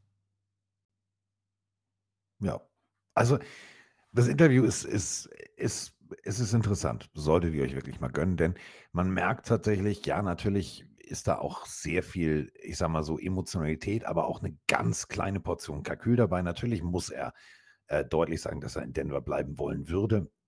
Denn da sind wir eben bei dieser Vertragssituation. Aber ich habe das, was ich von Russell Wilson gehört habe und seine Emotionen verstanden habe, habe ich ihm geglaubt. Und das ist genau der Punkt. Wenn du wirklich an ein Projekt glaubst und sagst, okay, ich will das jetzt durchziehen, ich will das machen, dann ist das wahrscheinlich ein doppelt und dreifacher Schlag, wenn du merkst, dass hintenrum ins Auge und nee, doch nicht und du machst das doch nicht, ist scheiße. Das will auch, glaube ich, kein Arbeitnehmer erleben, dass der Chef dir sagt, nee, nee, machst du super. Und dann fragst du dich, wer die ganzen Leute sind, die über den Gang laufen. Ja, wir haben gerade Bewerbungsgespräche für, für einen Job. Mach dir aber keine Sorgen. Das ist, ist glaube ich, eine absolute Scheißsituation. Und da musste jetzt Russell Wilson durch. Was die Zukunft für ihn bringt, es gibt ja viele, die sagen, ja, der wird keinen Platz mehr in der Liga finden und, und, und, und. Also, Entschuldigung, es ist immer noch einer der Top 15, Top 10 Quarterbacks des letzten Jahres. Und da muss man sagen, also wenn der keinen Platz findet, dann, dann verstehe ich die ganze NFL nicht mehr. Ja, also ne, man kann das ja, er, er, verdient viel Geld. Ich, meine persönliche Meinung, vielleicht bin ich auch nicht ganz neutral, ich halte ihn für einen sehr guten Typen mit sehr kuriosen, dubiosen Aussagen und äh, Werbespots manchmal, bin ich voll bei euch, die sind teilweise echt cringe. Aber äh, sportlich gesehen fand ich ihn letztes Jahr wirklich eine deutliche Steigerung als unter Hackett. Ähm, ich meine, äh, Peyton selber hat ja Nathaniel Hackett als schlimmsten Headcoach bezeichnet. Das heißt, wenn Wilson unter dem oder das ganze, die ganze Mannschaft gelitten hat, dann heißt das was. Wilson hat übrigens auch niemanden davon erzählt. Das muss ja auch mal geben. Die Broncos, es gibt das Gerücht, dass die Broncos sich benchen wollen wegen dieser Klausel und du erzählst niemanden davon. Dem einzigen, dem er es erzählt hat, laut seiner Aussage, war nach dem Bills-Spiel Kirtland Sutton, weil der auf ihn zukam und meinte, Alter, du hast ja heute krass gespielt, was war los, so leidenschaftlich, hab ich dich lange nicht mehr gesehen. Und Wilson hat ihm dann im Vertrauen gesagt, ja, weißt du was, besonderer Druck, ich habe gehört, das Team möchte mich rausnehmen. Und Sutton konnte es nicht glauben. Und das hat er sonst niemandem erzählt. Und das ist für mich ein absolutes Vorbild, was diese Einstellung angeht. Dir wird Ungerechtes getan. Du hast, er hat auch selber erzählt, Woche für Woche hast du die Angst, jetzt passiert's, jetzt wirst du rausgenommen aufgrund dieser Klauselnummer und du musst trotzdem performen. Also, ich, was muss das für ein mentaler Druck auf dir gewesen sein, den du vielleicht nur in familiären Kreisen geteilt hast und dann auch die Medien, die oben drauf kommen und natürlich dazu schreiben. Also ich habe allerhöchsten Respekt, wie Russell Wilson mit diesem Thema umgegangen ist und dann trotzdem diese, diese Leistung gebracht hat. Mir geht es nur darum, ne, aus Sicht der Broncos, wenn du zum, kann ja sein, äh, sie müssen ihn ja nicht so gut finden wie ich, wenn Sean Payton sagt, ey, wir können das Geld besser verwenden, wir können, wir haben, können einen anderen Quarterback holen. Ich will Russell Wilson nicht, ich will äh, wen anders haben. Ist doch vollkommen legitim. Aber dann hab die Eier, von denen du so oft selber sprichst, und sag dem Menschen das. Und sag, Russell, dein Job war solide, du verdienst aber viel Geld, ich möchte wen anders. Ich wünsche dir alles Gute in der Zukunft. So hätte ich mir Sean Payton gewünscht, so schätze ich noch normalerweise ein, aber die Art und Weise jetzt, finde ich, ich habe es schon ein paar Mal gesagt, ekelhaft. Und ich meine, Sean Payton selber hat jetzt vor ein paar Tagen auch darüber gesprochen, hat gesagt, es gibt noch keine Entscheidung, ob Russell Wilson bleibt oder nicht. Sie werden jetzt nächste Woche, also jetzt die kommende Woche, sich zusammensetzen mit dem Owner, mit äh, dem Owner, also mehreren Ownern, die haben ja so eine, so eine Anteilhaber, äh, mit, mit allen Verantwortlichen und werden darüber ähm, entscheiden. Er vertritt ja bis heute den Punkt, dass das eine Leistungsentscheidung war, weil er Jared Stidham mal sehen wollte, warum er Wilson rausgenommen hat. Und das kannst du halt keinem erzählen. Also wirklich, das, das, das, deswegen da bin ich einfach, auch wenn ich ihn sonst in vielen Dingen mag, da bin ich einfach von Sean Payton enttäuscht. Definitiv, das hat, das hatte so ein Geschmäckle. Also zu sagen, ja, ich will mal gucken. Ja, natürlich musst du, natürlich musst du mal gucken. Ähm, du siehst den Mann aber jeden Tag im Training. Und dann zu sagen, ja, ich will mal sehen, wie der unter, unter Feindeinwirkung funktioniert und tralala. Ja, ist klar. So, du willst, du willst den Marktwert, du willst den Marktwert checken. Du willst gucken, habe ich hier einen vielleicht potenziellen Starter oder habe ich hier ein Backup oder wie sieht es bei mir aus? Das ist für mich so das Ding, wo ich sage, mh, hm, die hat jetzt, ist, ist jetzt nicht so cool. So, Russell Wilson hat viele Situationen professionell gehandelt. Ja, Mike hat völlig recht. Manche Situationen, ja, that's right und so weiter und so fort, haben uns alle wahnsinnig gemacht. Darüber brauchen wir nicht zu spekulieren und das steht einfach im Raum. Aber seine Performance auf dem Feld rechtfertigt natürlich aber auch das Geld, was er verdient hat. Denn und er hat es ja verdient. Also die, die, die Denver Broncos haben ja gesagt, du kommst zu uns, du kriegst diese Summe. Du, das bist du uns wert. Und da finde ich immer, da finde ich das so, so, so, so, so, so eine, ja, ich doch, ich kann es ja sagen, ist ist ja unser Podcast, so eine absolut abgewichste Geschäftsmannhaltung. So, da geht der eine Coach und kommt der nächste Coach, das funktioniert nicht. Ja, dann ist der Vertrag nicht mehr das wert, was, was nicht mal die drei Gramm Papier oder die zehn Gramm Papier, wo die Unterschrift drunter ist. Das finde ich halt eine absolut beschissene Situation, denn du hast dich ja entschieden, Russell Wilson diese Summe zu zahlen, weil du an ihn geglaubt hast. Und plötzlich sagst du, oh nö, das möchte ich jetzt doch nicht. Können wir den Vertrag nochmal abändern? Nee, der Vertrag ist dafür da, dass man sich verträgt. Deswegen heißt das Ding so. Ja, wir sagen ja sehr oft im Sport, dass es schön wäre, wenn Spieler sich an Verträge halten, vor allem im Fußball, wenn sie früher wechseln, sind die Fans sehr, sehr erbost. Gilt natürlich auch für die andere Seite, für den Verein. Ähm, mir geht es nur darum, jetzt auch fernab vom Sportlichen, die Art und Weise, wie Russell Wilson mit diesem Thema umgegangen ist, verlangt, finde ich, allerhöchsten Respekt, weil er sich in, in, in, fürs Team eingesetzt hat, sich selber klein gehalten hat, das gemacht hat, was die Franchise von ihm wollte. Als er rausgenommen wurde, hat er sich auf die Bank gesetzt, hat die Schnauze gehalten, hat kein Interview gegeben, wo er irgendwie irgendwen angegriffen hat. Er hat einfach mitgespielt und das rechne, also ich weiß nicht, ob ich das in der Situation drauf gehabt hätte. Rechne ich ihm sehr hoch an in einer Zeit, wo wir sehr viele andere Quarterbacks und Menschen noch Ex-Spieler haben, die sehr gerne den Mund aufmachen hat er sich dem Willen gebeugt und selbst in diesem Interview, wenn ihr weiterhört, spricht er immer noch positiv von John Payton. Das ist ja immer noch Wahnsinn. Er sagt ja nach wie vor, ey, wenn die Broncos mich wollen, ich hab Bock, John Payton ist ein Coach, mit dem kannst du gewinnen. Ähm, ich, ich bin dabei, ich will bleiben, der Rest liegt beim Team. Ich möchte aber bei einem Team spielen, was mich auch haben will. Und das ist, finde ich, auch ein legitimer Grund. Also selbst, wie ich finde, das ist meine Meinung, trotz der Ungerechtigkeit, die er widerfahren hat, ist er immer noch in diesem Mindset zu sagen, es ist Business, ich bin dabei, ihr trefft die Entscheidung. Und davor ziehe ich meinen Hut. Ja, und das muss man auch ganz, ganz, ganz deutlich so sagen. Ähm, du hast wirklich hier jetzt die Möglichkeit, diese Situation in Ruhe auszusitzen mit einem guten Agenten, den er hat, denn sonst hätte er nicht diesen großartigen Vertrag bekommen, auszudiskutieren und dann gegebenenfalls woanders nochmal anzugreifen oder tatsächlich äh, wenn in Denver die Wogen geglättet sind, mit einer äh, erstarkten Offense, aber auch einer äh, erstarkten Defense. Und das ist äh, wirklich der Fall. Die muss als erstes aufgepolstert werden, dann äh, nochmal anzugreifen. Die Division ist hart, das steht außer Frage. Die Chiefs, die Raiders, alle haben abgegradet. Harbo jetzt bei den Chargers, der dreht da alles auf links. Ähm, das wird eine spannende, das wird eine spannende Phase. Ich finde auf jeden Fall Russell Wilson, ich freue mich drauf, wenn der irgendwo nochmal unterkommt. Denn dieser Houdini weg wie so ein Aal mit der Hand fangen Stil, der hat mir immer gefallen. Den habe ich geliebt beim Kommentieren. Rechts, links, oben, oh, alles klar, der schafft doch noch den Ball loszuwerden. Ähm, Wäre schade, wenn der jetzt tatsächlich irgendwie Nee, möchte ich nicht. Also ich möchte nicht, dass durch so eine Vertragsdiskussionsscheiße ich auf einen Spieler verzichten muss, der für mich die NFL spielerisch bereichert.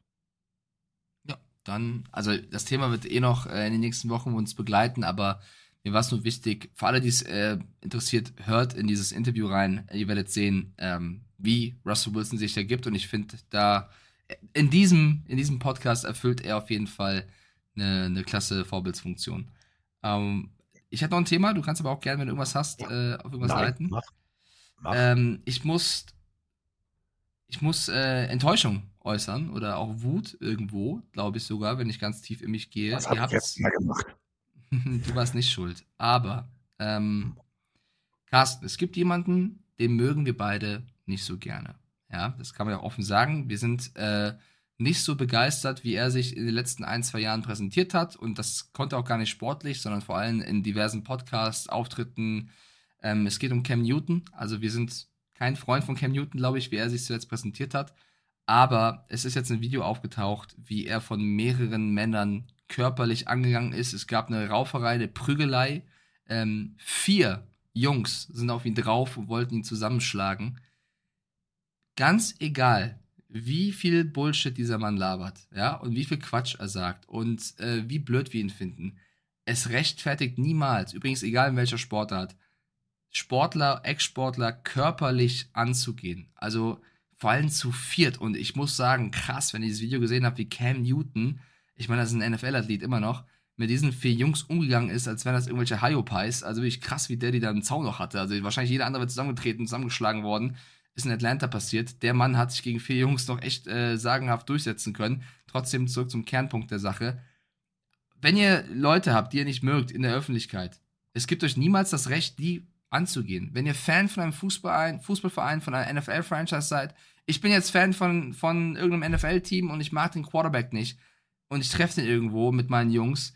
Was geht bei euch ab, dass ihr den Gedanken habt, den den körperlich verletzen zu wollen. Also ich kann das, ich möchte jeden in Schutz nehmen, den ich jemals hier diffamiert habe. Niemals, niemals Menschen körperlich bedrohen oder angehen. Geht nicht in meinen Kopf.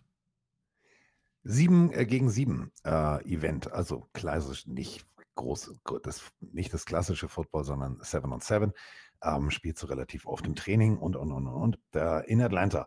Und ähm, ich werde jetzt nicht hier auf Play drücken, aber da war ein junger Mann. Ähm, also äh, rein theoretisch müsstest du es mit einem durchgehenden Beep unterlegen. Ähm, der steht am Zaun und pöbelt ihn voll. Cam Newton widerspricht und daraus resultiert genau diese Situation, die Mike beschrieben hat. Und äh, vier Jungs, wirklich Jungs, versuchen sich jetzt an äh, Cam Newton.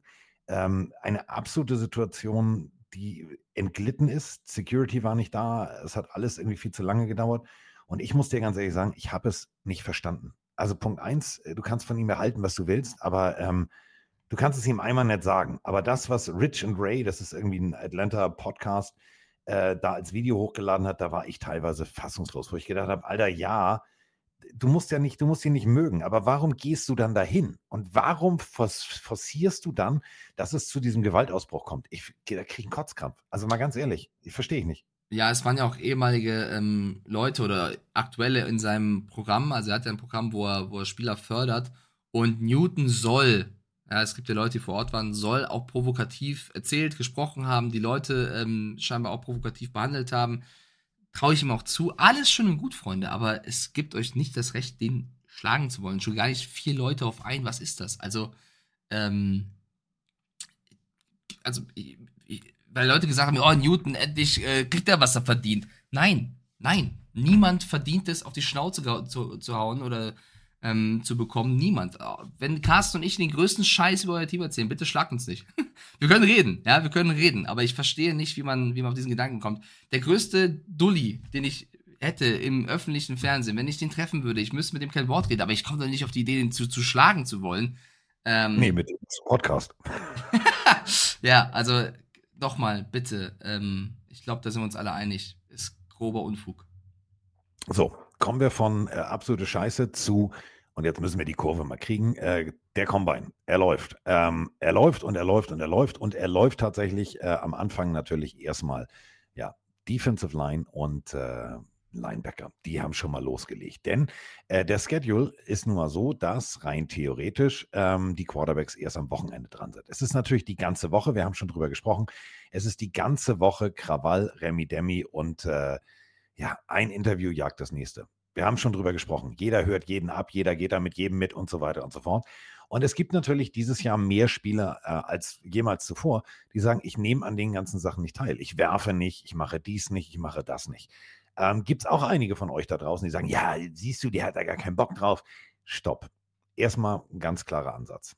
Ähm, das, was teilweise bei dieser Unterwäschen-Olympiade abgerufen wird, also zum Beispiel die sogenannten 40-Yard-Dash, die 40 Yards, über die wir immer wieder sprechen, das sind eigentlich Sprinterübungen, das sind Olympiaübungen. Die haben jetzt tatsächlich mit Footballtraining nicht unbedingt viel zu tun. Und äh, zum Beispiel Marvin Harrison Jr., der sagt, nö, ich arbeite lieber mit meinem Footballtrainer an Footballübungen, als Zeit drauf zu investieren, 40 Yards zu laufen.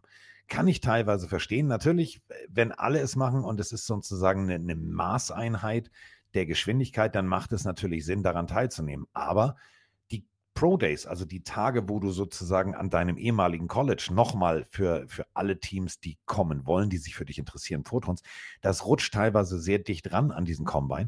Und da kommt dann auch schon wieder das Verletzungsrisiko zum Tragen, wenn du jetzt plötzlich die Richtung trainierst, wieder in die Richtung trainierst.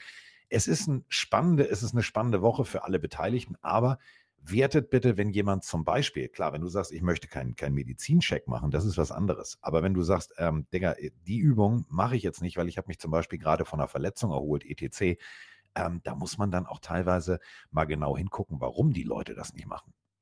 Mit der Teilnahme kannst du als hoher Prospect nur verlieren, wenn du daran teilnimmst, schreibt Janni ja. Banani gerade in den Chat. Ich glaube, das, das bringt das ganz gut auf den Punkt.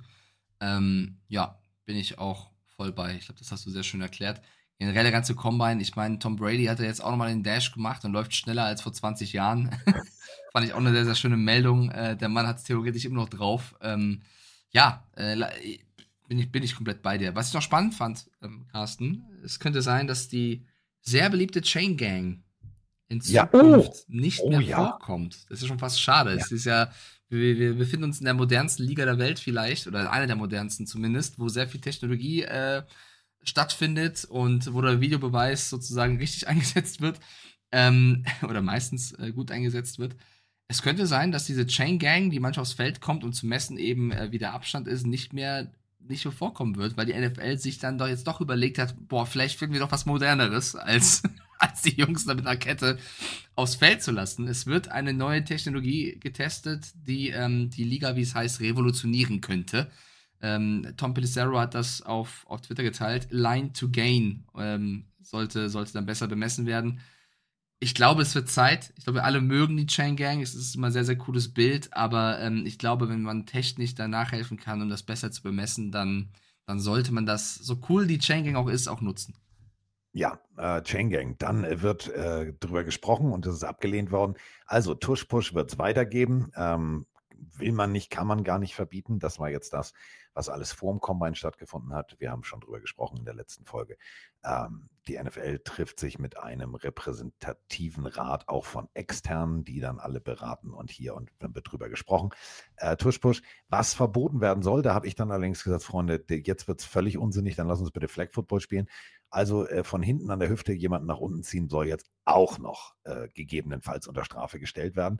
Ja, Horse Collar macht Sinn. Das hat einfach was damit zu tun, dass das Shoulder Pad natürlich nicht mit dem Körper verbandelt ist. Das bedeutet, du bremst jemanden ab, der kann eine ganz, ganz fiese Wirbelverletzung geben. Aber ganz ehrlich, wenn du jetzt den Leuten auch noch verbietest, von hinten jemanden sozusagen mit Arme rum nach hinten zu ziehen, Freunde, dann weiß ich nicht, wie ich dann noch tackeln soll. Also dann, dann stehe ich als Coach heute Abend da und sage, Freunde, äh, ich weiß, tackeln, nö, machen wir nicht. Pustet einfach oder sagt, Tick, ich hab dich. Ich weiß es nicht. oh Gott. Ähm, ja, finde ich auch schwierig. Verstehe ich auch. Hatten, glaube ich, letzte Folge ja auch schon das Thema. Ähm, irgendwann, wir haben ja uns gewünscht, dass die Leute sich mal hinsetzen sollten in diesem Gremium und überlegen sollten, was für Strafen auch Sinn machen und wie, wie, wie sehr, wie hart man bestrafen möchte, auch mit Yards. Ähm, es gibt noch ein, zwei Themen, die ich mitgebracht hätte. Ähm, einmal, ja, Einmal äh, Michael Hartman, der ja mit den Chiefs jetzt den Super Bowl gewonnen hat. Da gab es einen äh, Tweet von Source Gardner, der darauf schließen lässt, unter anderem von Source Gardner, dass Michael Hartman ähm, Teile des offensiven Playbooks äh, geleakt hätte an den Gegner. Einmal an die Chiefs in Woche 4 und dann gegen die Philadelphia Eagles und deswegen, ähm, ja, sei ja auch nicht so beliebt gewesen im Lockerroom. Spannenderweise haben die Jets genau diese Spiele gewonnen. Also nicht gewonnen. Gegen die Chiefs haben sie mit drei Punkten verloren. Es war aber ein guter Auftritt unter Wilson. Und gegen die Eagles haben sie ja damals sensationellerweise gewonnen. Also, wenn das so ist, sollte Hartman das öfter tun. Ähm, weiß ich nicht, was das jetzt soll, dass man jetzt Nicole Hartman nochmal hinterher tritt. Keine Ahnung, ob das so war. Ich weiß nicht, was Nicole Hartman davon haben sollte. Wenn das stimmt, muss man der Sache auf den Grund gehen, ne? weil dann wirst du bestraft dafür, darfst nicht machen. Aber das finde ich ein bisschen seltsam. Ja, vor allem, also womit ich ein großes Problem habe, ist halt Nicole Hartman, der jetzt äh, sich hinsetzt äh, in einem Podcast dann äh, wirklich erzählt, ja, und das war scheiße und das war scheiße und das war scheiße und die Jets und das war scheiße und das war scheiße.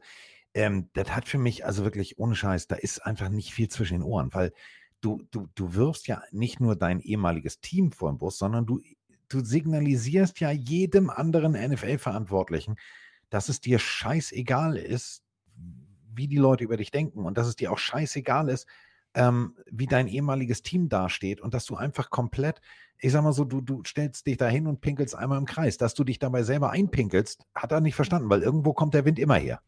Ja, aber irgendwie, es sind ja mehrere Meldungen, die ja gerade bei den Jets ähm, ja, umtriebig sind. Einmal soll Zach Wilson sich einen Trade-Partner suchen. Also äh, Douglas, GM, hat gesagt, dass äh, sie offen sind für Angebote und Wilson gerne auch proaktiv danach suchen kann. Er wurde ja schon diffamiert äh, vom Owner äh, bei der Gala. Also es war eh schon klar, dass die Jets dahingehend äh, diesen Weg gehen werden. Finde ich ein bisschen, also mir tut es für Zach Wilson ehrlichweise leid. Und ich glaube, dass er auch nach wie vor hinter Rogers, glaube ich, ein guter Lehrling gewesen wäre. Aber scheinbar, die Jets sagen, wenn es einen Interessenten gibt, darf der gerne um die Ecke kommen. Und ich glaube, du hast es bei Twitter ja auch geteilt gehabt, ähm, haben wir noch einen NFL-Beef zu vermelden.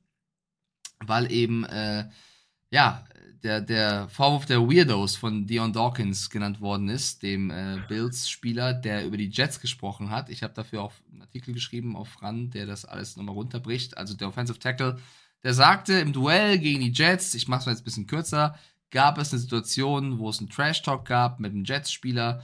Äh, sie haben sich hin und her beleidigt und im Grunde ist es wieder so ein typisches Off-Season-Thema. Der sitzt in irgendeinem Podcast und, und, ledert über die Jets, währenddessen ist er oben ohne, warum auch immer, und äh, erzählt halt. Danke. Danke, keine Ahnung warum. Keine Ahnung warum. Sagt, die Jets sind alle kacke, ich hasse sie alle, sind alles Weirdos, alles Bitch Boys und der Einzige, der in Ordnung ist, ist Quinn Williams und ja, ich glaube, das sind einfach Aussagen, die halt äh, fürs nächste Duell ähm, ja, äh, schön sein werden. Es gab ja dann auch eine Rauferei zwischen Dawkins und, und Clemens äh, nach dem Spiel. Clemens sei dann aber ausgewichen. Also viel bla bla. Ähm, und die meisten Jets-Spieler würden nur Football spielen, um Bilder für Instagram aufzunehmen und seien nur Poser. Und daraufhin hat Source Gardner, natürlich wer sonst, auch einen Tweet abgesetzt mit irgendwie, Alter, ich spiele das Spiel, weil ich es liebe und weil ich gerne äh, mich um meine Familie kümmere mit dem Geld. Also, ja, wen es interessiert, könnt ihr gerne den Randartikel dazu mal lesen. Da sind alle Aussagen drin. Ich will es jetzt gar nicht größer machen, weil es für mich viel Blabla ist.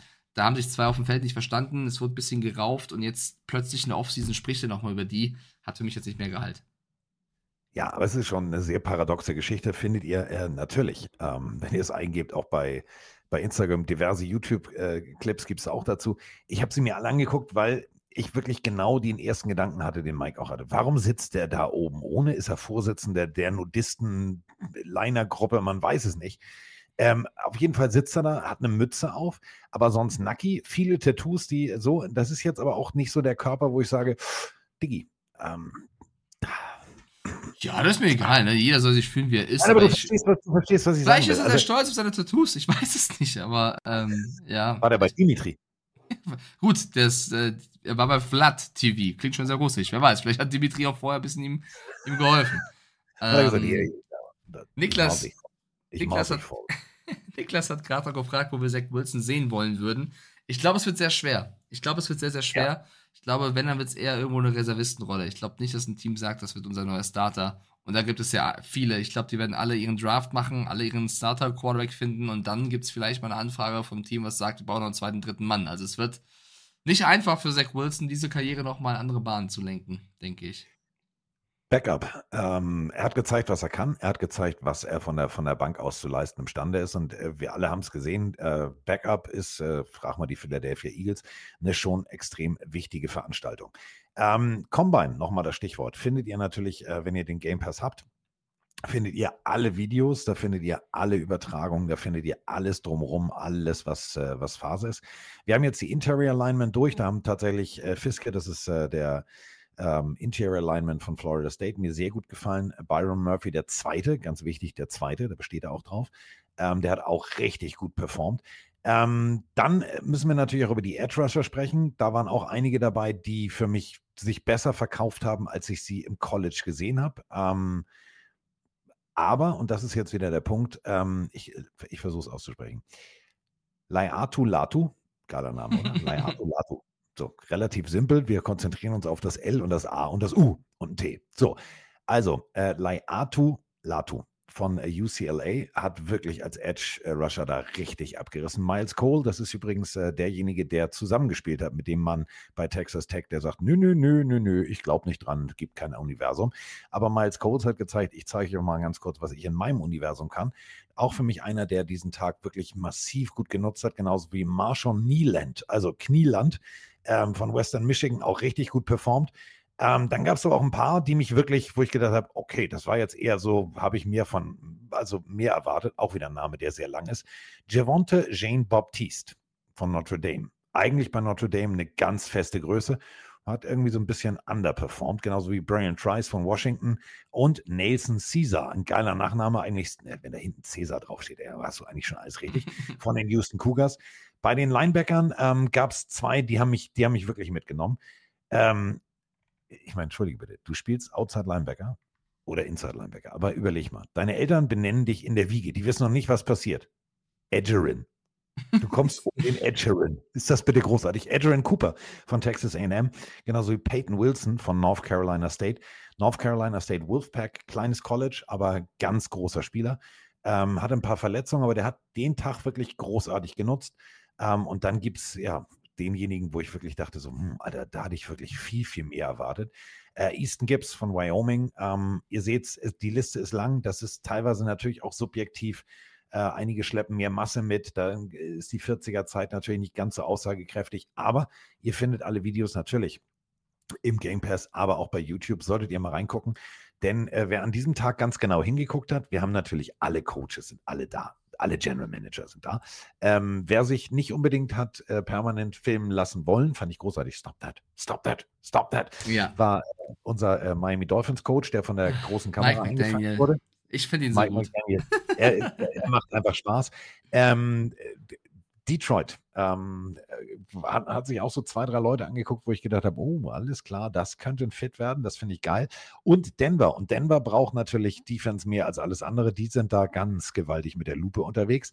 Und wer nicht mit der Lupe unterwegs ist, sondern mit der eigenen Stoppuhr, ist Coach Harbour. Der sagt sich, nö, ich habe eine eigene Uhr, kann ich oben machen, sitzt also da, wo alle Coaches sitzen und stoppt seine eigenen Zeiten. Ich finde das finde ich viel, teilweise viel interessanter, als ob die da unten jetzt einen Bruchteil einer Sekunde schneller laufen oder nicht. Weil du siehst da ganz gewaltig, auf wen legen Sie denn besonders Wert? Weil Harbour hat seine Stoppuhr erst bei zwei, drei Spielern rausgeholt, wo ich gedacht habe, so, ja, die könnten tatsächlich bei dir in der Reach sein und die könnten auch dein Team besser machen. Also jetzt geht es natürlich weiter bis äh, Sonntag und dann wissen wir auch, wer die Quarterbacks sind und, und, und. Es werden nicht alle Quarterbacks werfen, das finde ich schon wieder sehr schade, aber gut, dann gucken wir uns halt die Pro Days an. Es ist ja jedes Jahr dasselbe in Grün. Ja, ich finde es auch sehr geil. Gibt einiges, äh, worauf wir noch achten können. Auch Harbour mit der Uhr finde ich, find ich großartig. Finde ich cool, dass er das macht. Ähm, ich fliege noch durch ein, zwei Mini-Themen, dann bin ich mit meinen Sachen auf jeden Fall durch. Also einmal gibt es das Gerücht, dass die Vikings äh, Madison, den Running Back, der ja nach äh, Devin Cook übernehmen sollte, vielleicht cutten werden, um Geld einzusparen und sich neu auch auf der Running Back-Position ähm, ja, sortieren möchten. Das als Gerücht. Ähm, die Steelers äh, sagen öffentlich, sie haben vollstes Vertrauen in Pickett. Finde ich auch spannend. Also sie stützen ihn, finde ich ja eigentlich sympathisch, wenn es so ist. Also liebe Steelers-Fans, ihr werdet wahrscheinlich auf anderen Positionen neue Spieler bekommen, aber ähm, äh, der ist schon gecuttet. Sehe ich gerade von Kiko 205 zu Madison. Ja. Okay, ich habe hier noch ESPN Sources, also ich habe noch nichts Offizielles. Das, ähm, warte ganz kurz, einfach mal anhalten. Ja. Das zu dem Thema. Das geht schneller als Händewaschen. Also Adam Schefter hat gesagt, ja gut, dann ist er, also es ist immer noch, also es, ist, es wird passieren, weil wenn Adam Schefter das postet, dann, dann wird es Hand und Fuß haben, aber offiziell ist das noch nicht. Es wird aber wahrscheinlich passieren. Ich habe alles richtig gesagt, passt. Ähm, genau, Steelers GM, der sagt, Pickett hat unser vollstes Vertrauen. Dann habe ich bei Twitter aufgerufen, bei X, ich muss mir das mehr abgewöhnen mit Twitter, bei X, so schöne X ist so auf Social Media, auf Social Media gefragt, ob die, ob unsere Plenarius ein paar Fragen hätten. Ähm, wir können ganz schnell durch die, durch die Antworten und Fragen fliegen. Einmal zum Beispiel unser Quarterback-Ranking zum Draft, was die Patriots machen werden. Wir haben heute ein bisschen darüber gesprochen. Wir werden vorm Draft unser Ranking, Mock-Draft, alles machen. Das ist jetzt noch ein bisschen früh dafür. Ähm, ob die Detroit Lions so weitermachen werden, wie sie aufgehört haben, ich wüsste nicht, was sie großartig auffällt. Klar gibt es ein paar Umbruchnummern, ähm, die sie angehen müssen und es wird von vielen gesagt, die werden niemals mehr so weit kommen. So schwarz würde ich nicht malen. Mit dem Coach, mit vielen wichtigen Spielern, mal gucken, wen sie halten werden. Traue ich den Lions auf jeden Fall zu, wieder für positive Schlagzeilen zu sorgen. Und die Lions haben Geld. Das darfst du halt auch nicht vergessen. Die sind ja. jetzt nicht wie die Saints im, im, im, im Vollminus, sondern die können tatsächlich Verträge aufpolstern, die können machen, die können tun. Und warum soll das bei den Detroit Lions nicht weitergehen? Jetzt mal ganz ernsthaft, guck dir die Division an. Was machen die Bears? Äh, wirres Zeug oder kriegen sie die PS auf die Straße? So, das ist der erste Gegner, der jetzt dir nicht unbedingt Angst macht. Die Packers, die sind für mich tatsächlich auf, ja, ich will nicht sagen Augenhöhe, aber doch, sie sind auf Augenhöhe mit den Lions. Ähm, so, und dann, ja, okay, wer ist, ja, gut, okay, aber du weißt schon, was ich sagen will. Also im Großen und Ganzen, ähm, Playoff-Ticket sollte drin sein. Also den zweiten Platz solltest du schon, den solltest du schon innehaben, weil die Vikings, was ist da die Quarterback-Situation? Also Platz zwei sollte drin sein und wenn die in den Playoffs sind, weißt du selber, dann kannst du auch wieder jeden schlagen. Also ich, ich sehe das nicht so schwarz wie viele, die jetzt sagen, ja, aber und, hm, und Amon Ra, der hat, der hat ein großartiges Jahr, kann der nächstes Jahr, ja, warum denn nicht? Also da ist ja noch Luft nach oben. Also verstehe ich immer nicht. Zach Wilson haben wir schon thematisiert. Ähm, dann wurde noch gefragt, was wir zur Offseason bei den Carolina Panthers sagen. Was muss da alles passieren, damit die den nächsten Schritt alles. gehen? Das könnte eine, ja, könnte eine eigene Folge werden. Auch da gibt es erstmal mit Brian Burns und so sehr viele Entscheidungen, die sie treffen müssen. Wird auch gefragt von Patsche. Ähm, klar gibt es viele Baustellen, aber ist für euch Bryce Young der Franchise-QB der Zukunft, auf dem er alles aufbaut? Ich glaube, sie haben gar nicht so viele Alternativen. Also jetzt äh, nochmal sich davon abzurücken und Sie haben jetzt keinen hohen Pick im Draft, den haben sie ja weggetradet. Ich glaube, die Frage stellt sich gerade gar nicht. Du musst jetzt erstmal Bryce Young gehen und dem versuchen, äh, besseres Beiwerk zu geben. Außer du gibst ihn jetzt ab, holst Picks, kannst damit arbeiten, holst, äh, tradest dir einen neuen Quarterback. Äh, aber ich glaube, ich glaube, das ist sehr schwer. Ähm, richtig, Janni, die Panthers haben die Ticketpreise erhöht um 4%. Finde ich auch sehr spannend. Ja. Aber, mein Gott, ja. Return of Cam Newton, nee, das glaube ich tatsächlich nicht. Also bei den Panthers weil es so gut läuft in Carolina, hat man gesagt, Daggy. Wenn, wenn wir. Wer wenn die Shitshow sehen will. Na, überleg mal. Wir hatten noch einmal diesen Moment, wo die Tickets gerade mal so 50 oder 60 Cent gekostet haben. Da ja. musst du schon 4% nach oben gehen. Das sind dann ja. gerade mal irgendwie 3 Cent, die du mehr verdienst nach Steuern. Ähm, ich finde es trotzdem komisch. Ich finde es auch ein falsches Signal zu sagen, ja, nee, wir wissen nicht, wie die, wie die Zukunft ist, aber Tickets werden jetzt schon mal teurer. Macht man nicht. Finde ich Die doof. 4% werden auf jeden Fall äh, viel ausmachen. Ähm, okay, also es wird trotzdem viel Geld sein. Und die letzte Frage, und ich weiß, er ist heute schon fleißig dabei hier die ganze Zeit, deswegen hole ich nochmal rein. Janni Banani als großer Giants-Fan fragt uns, was passiert bitte mit Saquon Barkley? Es gibt ja Gerüchte, dass die Houston Texans ein heißer Kandidat seien. Sie haben ja viel Cap Space. Äh, sollten die Giants mit ihm verlängern und wenn ja, mit welchen Bedingungen? Was ist eure Meinung? Erstmal bin ich ein bisschen überrascht von diesem, äh, diesem Texans-Gerücht, weil ja, die haben, glaube ich, 70 Millionen Cap-Space, die können viel machen, aber ich finde, die Running Back-Position ist jetzt keine, wo ähm, ich da, also wo ich Nachholbedarf sehe. Ich finde, sie haben jetzt Singletary und ähm, Pierce, zwei, zwei starke Running Backs, mit denen du natürlich auch in Verhandlungen gehen musst, aber du kannst da einen Austausch mit Barkley vornehmen, aber wenn ich so viel Cap hätte, dass die Mannschaft hat so gespielt wie letztes Jahr, da würde ich eher andere Positionen, glaube ich, aufpolstern, als jetzt da zu investieren. Kann natürlich trotzdem sein, dass die Baltimore Ravens sagen, ey, nicht nur Derrick Henry, wir rufen doch mal äh, an wegen, wegen Barclay. Ähm, ja, ich, ich, Barclay wird sich alles anhören. Ich meine, der Mann hat jetzt äh, einiges durch. Ich glaube, der ist nicht abgeneigt, wenn der große Vertrag kommt.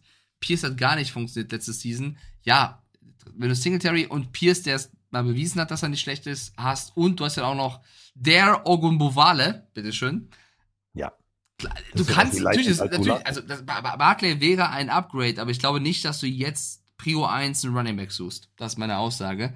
Ähm, Barclay ja, ja, wird.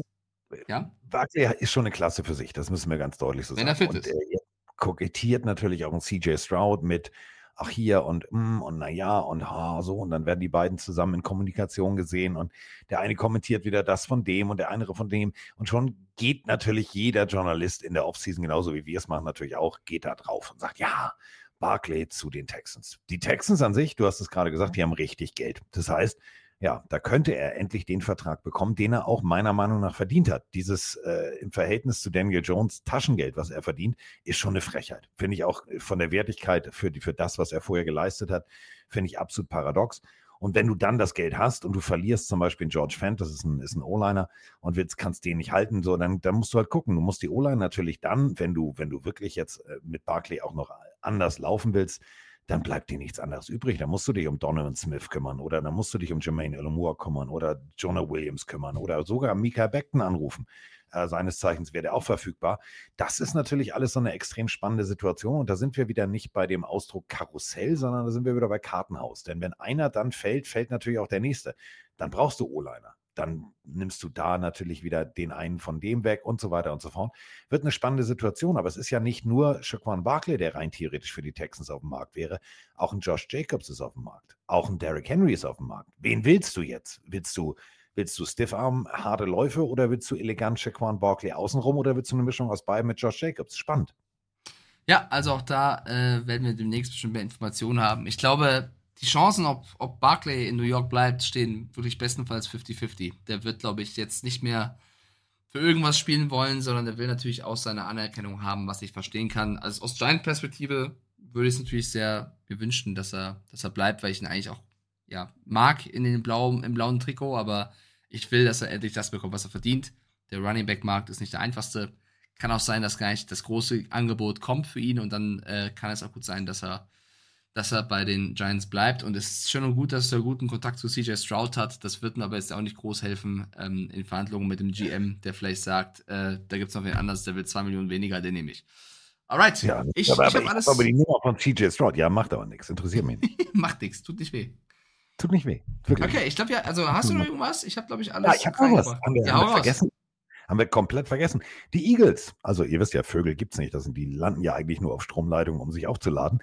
Äh, die nicht existenten Flatterviecher aus Philadelphia, die Eagles, äh, haben ihrem äh, ja, vielleicht einem der besten Passrusher, Hazen Reddick, äh, gesagt, du darfst dir gerne eine, ein, einen Partner für einen Trade holen. Ähm, puh. Also damit hätte ich jetzt nicht gerechnet, dass man da sagt, da ist die Tür, du kannst gehen. Ja, vielleicht eine, ein, ja auch ein kleiner Umbruch, der eingeleitet wird. Ist ein großer Name natürlich. Äh, es lag eher an, die, an den Defensive Backs als an der D-Line, dass sie nicht performt haben, aber gehört wahrscheinlich zum Plan zur neuen Saison. Und ich glaube, Howie Roseman ist jemand, den kann man da vertrauen, auch wenn es für Hasten Reddick leid tut. Dein Freund Howie? Mein Freund Howie. Schon, das ist der andere Howie, also nicht der Howie. Ähm, was haben wir noch? Haben wir, haben wir noch irgendwas? Wir haben Harbour mit der Stoppuhr. Wir haben äh, über den Tuschpush gesprochen. Wir haben über Alexander Madison gesprochen. Wir haben ähm, die, wir haben Mika Beckton kurz thematisiert, das wollte ich auch noch ganz kurz thematisieren. Ähm, da gibt es ja, so zwei, drei. Da gibt so zwei, drei, äh, zwei, drei Teams, die äh, sehr, sehr heiß sind auf äh, den extrem großen Mann. Ähm, die Titans und die Falcons ähm, haben sich wohl äh, mit dem Agenten von Mikael Beckton getroffen und haben wohl gesagt, so, wir hätten gerne und wir könnten und könntet ihr euch vorstellen. Also Mikael Beckton äh, dann auch noch bei den Falcons. Gut, wir wissen noch nicht, wer der Quarterback ist, aber ihr wisst, was ich sagen will. Also der Typ, puh, dann Bijan Robinson hinterher. Ich muss sagen, der war in letzter Zeit echt nicht in der besten Verfassung. Ne? Da wäre ich vorsichtig mit. Mikael Beckton damals im Draft einer der Top-Monster und mittlerweile so viele komische Sachen, Verletzungen. Ja, ich wäre an, ich würde beim richtigen Angebot ihn auch ziehen lassen. Ja, das ist eben wieder genau der Punkt. Ähm, kann er nochmal zurückkommen von der Verletzung und, und, und, und, und. Ähm, von Mike Evans gibt es noch nichts. Der fliegt so mehr oder minder komplett äh, mit seinem Segelpiratenschiff unterhalb des Radars. Also da gibt es keine Informationen, ob es schon äh, potenzielle Trade-Partner-Gespräche gab. Äh, man hat ihn nicht auf irgendwelchen Flughäfen gesehen, genauso wie Josh Allen. Damit meine ich nicht Quarterback von den Buffalo Bills, sondern ihr wisst schon, Pass Rusher von den Jacksonville Jaguars. Ähm, da gibt es auch noch nichts Neues, was mich so ein bisschen verwundert. Also man merkt so wirklich, die gucken sich jetzt alle erstmal den Combine an, sagen sich, hm, was haben wir denn da an Edge Rushern? Haben wir ja schon eben thematisiert. Da sind so zwei, drei, die sind äh, tatsächlich, ja, haben sich besser verkauft als gedacht. Die könnten nach oben rutschen. Ähm, ich bin sehr, sehr gespannt, wann da jetzt das erste, das, das, der erste Knaller kommt. Egal ob jetzt Josh Jacobs, Tony Pollard, äh, Derrick Henry. Wir haben drei, vier Mitchell Quan Barkley, vier Running Backs. Wir alle kennen die Situation der Running Backs, die sich da auch mehr oder minder in eine eigene kleine Gewerkschaft gegründet haben. Ähm, also da bin ich sehr gespannt, weil dann hast du natürlich jetzt, Mike, auch wieder diese Vertragssituation. Der eine will dann natürlich auch einen besseren Vertrag als der andere. Und was sind denn Running Backs dann wirklich wert? Das werden wir dann sehen. Zu 100 Prozent, ja. So, wir haben noch was. Wir haben noch was. Ich drücke nochmal drauf. Moin Carsten, moin Mike, JP hier aus Darmstadt. Ähm, ich hatte eine Idee für die Folgen in der Offseason. Und zwar ähm, könntet ihr euch gegenseitig ähm, ein Quiz machen oder eine Frage stellen, so ähnlich wie die Random-Frage, nur Football bezogen. Ähm, zum Beispiel wäre eine Frage, wer war der letzte First Round Quarterback, den die äh, Teams gepickt haben? Macht so weiter. Schöne Grüße. Ciao, ciao. Drüben machen wir so weiter. Und das weiß, denn, äh, denn, die Frage hatten wir schon mal. Äh, da haben wir sehr lange drüber philosophiert. Äh, Todd Blackledge, 1983. Mein, da war ich gerade. Da war ich, da war ich elf. Elf war ich da. Äh, das war der letzte von Penn State übrigens. Aber ähm, Fragen machen wir immer gerne. Also wir können äh, tatsächlich, das sollten wir mal ähm, ich weiß nicht, wie wir das machen sollten. Ihr könntet uns natürlich Fragen schicken, dann könnten wir aber, oder während der, nee, bei Twitch, das können wir bei dir bei Twitch machen, sollen die Leute uns Fragen stellen. Das finde ich eine gute Idee. Machen wir so ein kleines Quiz. Ähm, kannst du dich daran erinnern, du hast ähm, zu Recht ähm, die Wunschvorstellung eines gewissen Chase Young thematisiert und äh, was er gerne verdienen wollen würde. Und dazu haben wir auch noch eine Sprachnachricht. Moin, moin, also Max aus Hamburg hier. Ähm, ich höre gerade euren Podcast und Mike hat gerade was davon gesagt, dass Chase Young wahrscheinlich so Nick Bosa Geld haben will. Und sagen wir es mal so, wenn, ist er bekloppt. Also jetzt mal im Ernst, für jemanden, der in vier Jahren 16,5 6 gemacht hat und jetzt das erste Jahr in einem Mega-Tandem, ähm, wo er nicht der erste Pass-Rusher war, 7,5 6 hatte, der ist ja nicht mal annähernd in der Region. Also wirklich nicht mal annähernd in der Region. Der ist bisher, was er gezeigt hat, absolut durchschnittlicher Passwasher. Wenn die auch annähernd das bezahlen für ihn, dann sind die mit dem Klammerbeutel gepudert. Bitte noch einen schönen Tag. Ciao. Mein Lieblingswort, mit dem Klammerbeutel gepudert. Ja, so sind wir Hamburger. Ähm, bin ich auch völlig bei ihm. Ähm, aber die Situation ist natürlich die, und das wird jetzt für die 49ers extrem spannend. Ähm, geholt, wenn er geht, kriegen sie noch einen Kompensationspick in der Draft. Ähm, jetzt gibt es jemanden, der auf dem Markt ist, der denselben Nachnamen hat wie der andere, nämlich äh, die Chargers. Haben gesagt, ja, alles klar, so Bosa, du kannst rein theoretisch dir auch einen Partner suchen, falls du einen äh, anderen Ort findest, wo du spielen könntest. Und jetzt drehen sie natürlich alle in der, in der Bay Area durch und sagen, wir wollen die Bosa-Brüder United haben könnte eine spannende Konstellation werden, aber, und da sind wir wieder bei dem, was Mike auch über Mikael Beckton sagte, etwas zu oft angeschlagen für den ganz großen Vertrag, oder? Ja, also erstmal zu Chase Young nochmal. Ähm, ich habe ja nicht gesagt, dass das so kommen wird. Ich würde das Geld auch nicht bezahlen. Das ist das, was das Camp von ihm wohl fordert. Ob das wirklich so kommt, muss man natürlich sehen. Wenn die Angebote ausbleiben, dann, ähm, dann wird das nicht so kommen.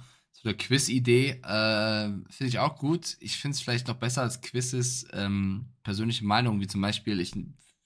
Hallo, ich bin der Florian aus Cottbus und ich nenne euch äh, fünf Receiver und ihr müsst die von 1 bis 5 ranken nach eurer Meinung, wer am besten ist. Dass du halt so ein bisschen Meinungsstücke hast. Ja. Das finde ich fast noch cooler als Quizzes. Aber könnt ihr natürlich gerne immer, ähm, immer reinschicken, egal ob es über Pille-Telefon, Instagram oder eben Twitch. Da sind wir offen. Und zu dem Bowser-Gerücht, das habe ich jetzt noch nicht gehört. Fände ich auch ein bisschen spannend, aber ich meine, du hast mit Harbour auch ein neues als Coach, du hast einen neuen GM. Äh, du wirst wahrscheinlich auch den einen oder anderen großen Namen dann ähm, ja, wechseln wollen. Ja, also das wäre natürlich, boah, Bosa von links, Bosa von rechts. Guten Tag erstmal. Oh, schöne Konstellation. Würde mir gefallen, würde mir echt gefallen. Ähm, sonst habe ich eigentlich nichts mehr. Es sei denn, du hast noch was, willst du einen Schwank aus deinem Leben erzählen oder man weiß es nicht. Du willst nicht, dass unser Date am Freitag endet, oder? Ähm, nee, ich glaube tatsächlich, ich habe. Einer die ganze weg, noch nicht bezahlen. Geh, geh. Ich, ich will noch ein bisschen mit Mike sitzen. Ich nehme noch einen Espresso, doppelten. Bring ran hier, Kollege. Ich, ähm, nee, ich, ich habe, glaube ich, die meisten Themen reingebracht. Ich habe von Dimitri erzählt. Ich überlege, ob es sonst irgendwas gibt, aber bei mir ist tatsächlich jetzt der Fokus am Sonntag auf NHL. Da darf ich zum ersten Mal ähm, moderieren. Ich habe ja jeden Montag gerade die, die Webshows. Also ordentlich zu tun, aber ich freue mich auch immer wieder mit dir am Freitag über Football zu reden. Ähm, das heißt, ich bin auf jeden Fall äh, ich freue mich über zwei Minuten, wo man mal nichts macht. so, so geht's mir. Aber Machen wir jetzt nochmal einen ganz offiziellen, einen ganz offiziellen Sendehinweis ja. mit, mit, mit folgendem, warte. Tausend Applaus für Mike Stiefelhagen. Ähm, wann ist es soweit? Wann müssen wir den Fernseher einschalten? Wann müssen wir den Knopf von Pro7 Max finden, den wahrscheinlich viele Footballfans äh, vergessen haben? Aber da läuft trotzdem, da läuft äh, ran NBA, da läuft ran NHL und vor allem läuft da Mike Stiefelhagen. Und wann läufst du?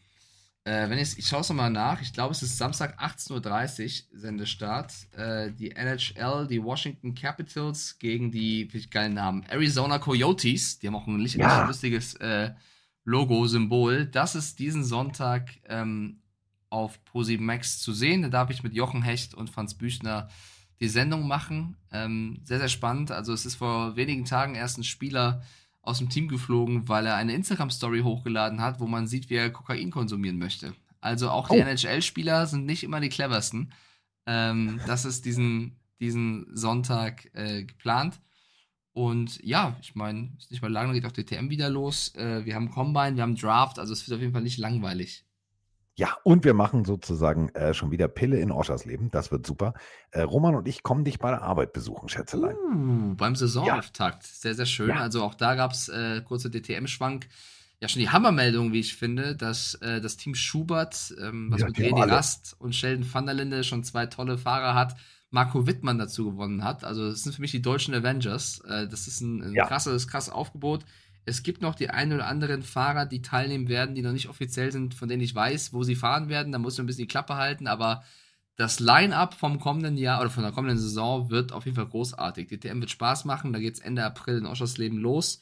Und ähm, ich weiß gar nicht, was am, am zweites ist. Ich glaube, Lausitzring ist dann auch schon im Mai. Also DTM wird Spaß machen. Jetzt am Wochenende startet auch die Formel 1. Da bin ich so wenig gehypt wie seit langem nicht mehr, weil die Formel 1 mich durchs letzte Jahr ein bisschen verloren hat, aber da wird auch reingeschaut. Ähm, das habe ich, ich habe das gemerkt bei dir. Ähm, ich will jetzt ja. gar nicht unser Date die Länge ziehen, aber ich habe es gemerkt, weil normalerweise, wenn bei einem berühmten Streaming-Dienst mit N am Anfang äh, diese komische Doku über. Schaue ich gar nicht mehr. Schau, also ich genau. schaue mir ein paar Clips an, aber ich finde, dass die Formel 1 leider in den letzten ein, zwei Jahren sehr viel falsch gemacht hat. Ähm, sehr viele gute Ansätze hat, aber sehr viel falsch gemacht hat.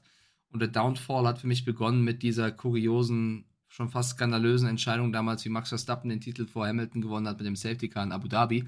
Und seitdem geht es für mich gefühlt nach vielen Jahren, wo es nach oben ging, schlagartig runter, ähm, was nicht die Leistung von einem Max Verstappen Red Bull schmälern soll, sondern einfach nur das ganze drumherum, der Spannungsfaktor, wie man mit Fans umgeht, wie der Rennkalender gestaltet wird, was für Teamnamen Cash-App, Smash-App, keine Ahnung, irgendwelche dubiosen Streaming-Dienste, die jetzt da Sponsor sind. Also, ähm, da ist viel schiefgelaufen leider. Ich bin natürlich trotzdem Motorsport-Freak und äh, werde das irgendwie verfolgen auf irgendeine Art und Weise. Aber ich werde, wenn es mich wieder verliert, nicht jedes Rennen gucken, weil dann kann ich meine Zeit besser einteilen, als ähm, sowas zu schauen. Äh, ist, glaube ich, das erste Mal seit Ewigkeiten, dass auch kein Fahrer irgendwie das Team wechselt. Lewis Hamilton wechselt ja erst in der kommenden, also darauffolgenden Saison das Team viel zu erzählen. Wir verfolgen es mal so nebenbei, aber ich bin jetzt nicht so hyped wie sonst. So, und äh, ja, damit haben wir jetzt eigentlich alles abgearbeitet. Wie man mit Fans umgeht, ähm, das werdet ihr natürlich dann sehen, wenn Mike bei RAN NHL ist. Da sitzt er nicht nur als Moderator, sondern natürlich auch als Netman. Und äh, da gehen wir ihm dann alle wieder auf den Sack mit äh, schönen, lustigen Posts von, von der Couch. Ich werde wieder meine Socken posten und sagen, Mike, ich gucke dir bei der Arbeit zu, mach das ja ordentlich. Und äh, dementsprechend sind wir raus. Ich werde heute Abend übrigens das erste Mal wieder meine alte Trillerpfeife rausholen. Ich werde mir nochmal überlegen, ob ich nochmal ins fröhliche Coaching einsteige. Oh, ähm, bin mal sehr gespannt. Erzähl. Ich bin mal sehr gespannt. Nein, ich, das ist so wie mit deinen Formel 1-Fahrern. Da musst du nächste Woche erzählen. heute Abend erstmal an. Okay, ich fahre da erst mal hin und guck mir das mal an. Und ähm, äh, lustig ist, habe ich dir mal erzählt, der junge Mann, der zu mir kam, schon sehr, sehr lange her, äh, kam, war eigentlich aus diesem ganzen Fußball, etwas härter Fußball gucken, Umfeld und so weiter und so fort. Und äh, der wollte Football lernen, hat dann Football gelernt. Der ist jetzt bei einem Team Trainer und hat gesagt, weißt du was, ich glaube, ich brauche ein bisschen, da, also ich würde mich hey, freuen, wenn du, also wäre mir eine helle Freude, wenn du vorbeikommen würdest. Dann habe ich gesagt, ich gucke es mir heute Abend mal an und dementsprechend gibt es heute Abend für mich kein Sushi und keine Paula, sondern heute Abend gibt es äh, lustige Tiger, die ich mir angucke. Ich bin mal sehr, sehr, sehr gespannt. So, die letzten Mhm. Worte hat wie immer der gut aussehende und äh, die bessere Hälfte in diesem Podcast und das bin in diesem Falle nicht ich. Dementsprechend, Mike, wähle deine Worte weise. Dimitri hast du schon gegrüßt, jetzt kannst du loslegen. Seht ihr? Habt ihr gesehen? Die Nase von Carsten, wie die länger wurde, der kleine Pinocchio. Ähm, habe keine besonderen letzten. Junge, ich bin ein echter Junge. ich habe keine schönen letzten Worte, außer genießt euer Wochenende. Schön, dass ihr auch noch Offseason am Start seid und bis nächste Woche. Also pass auf,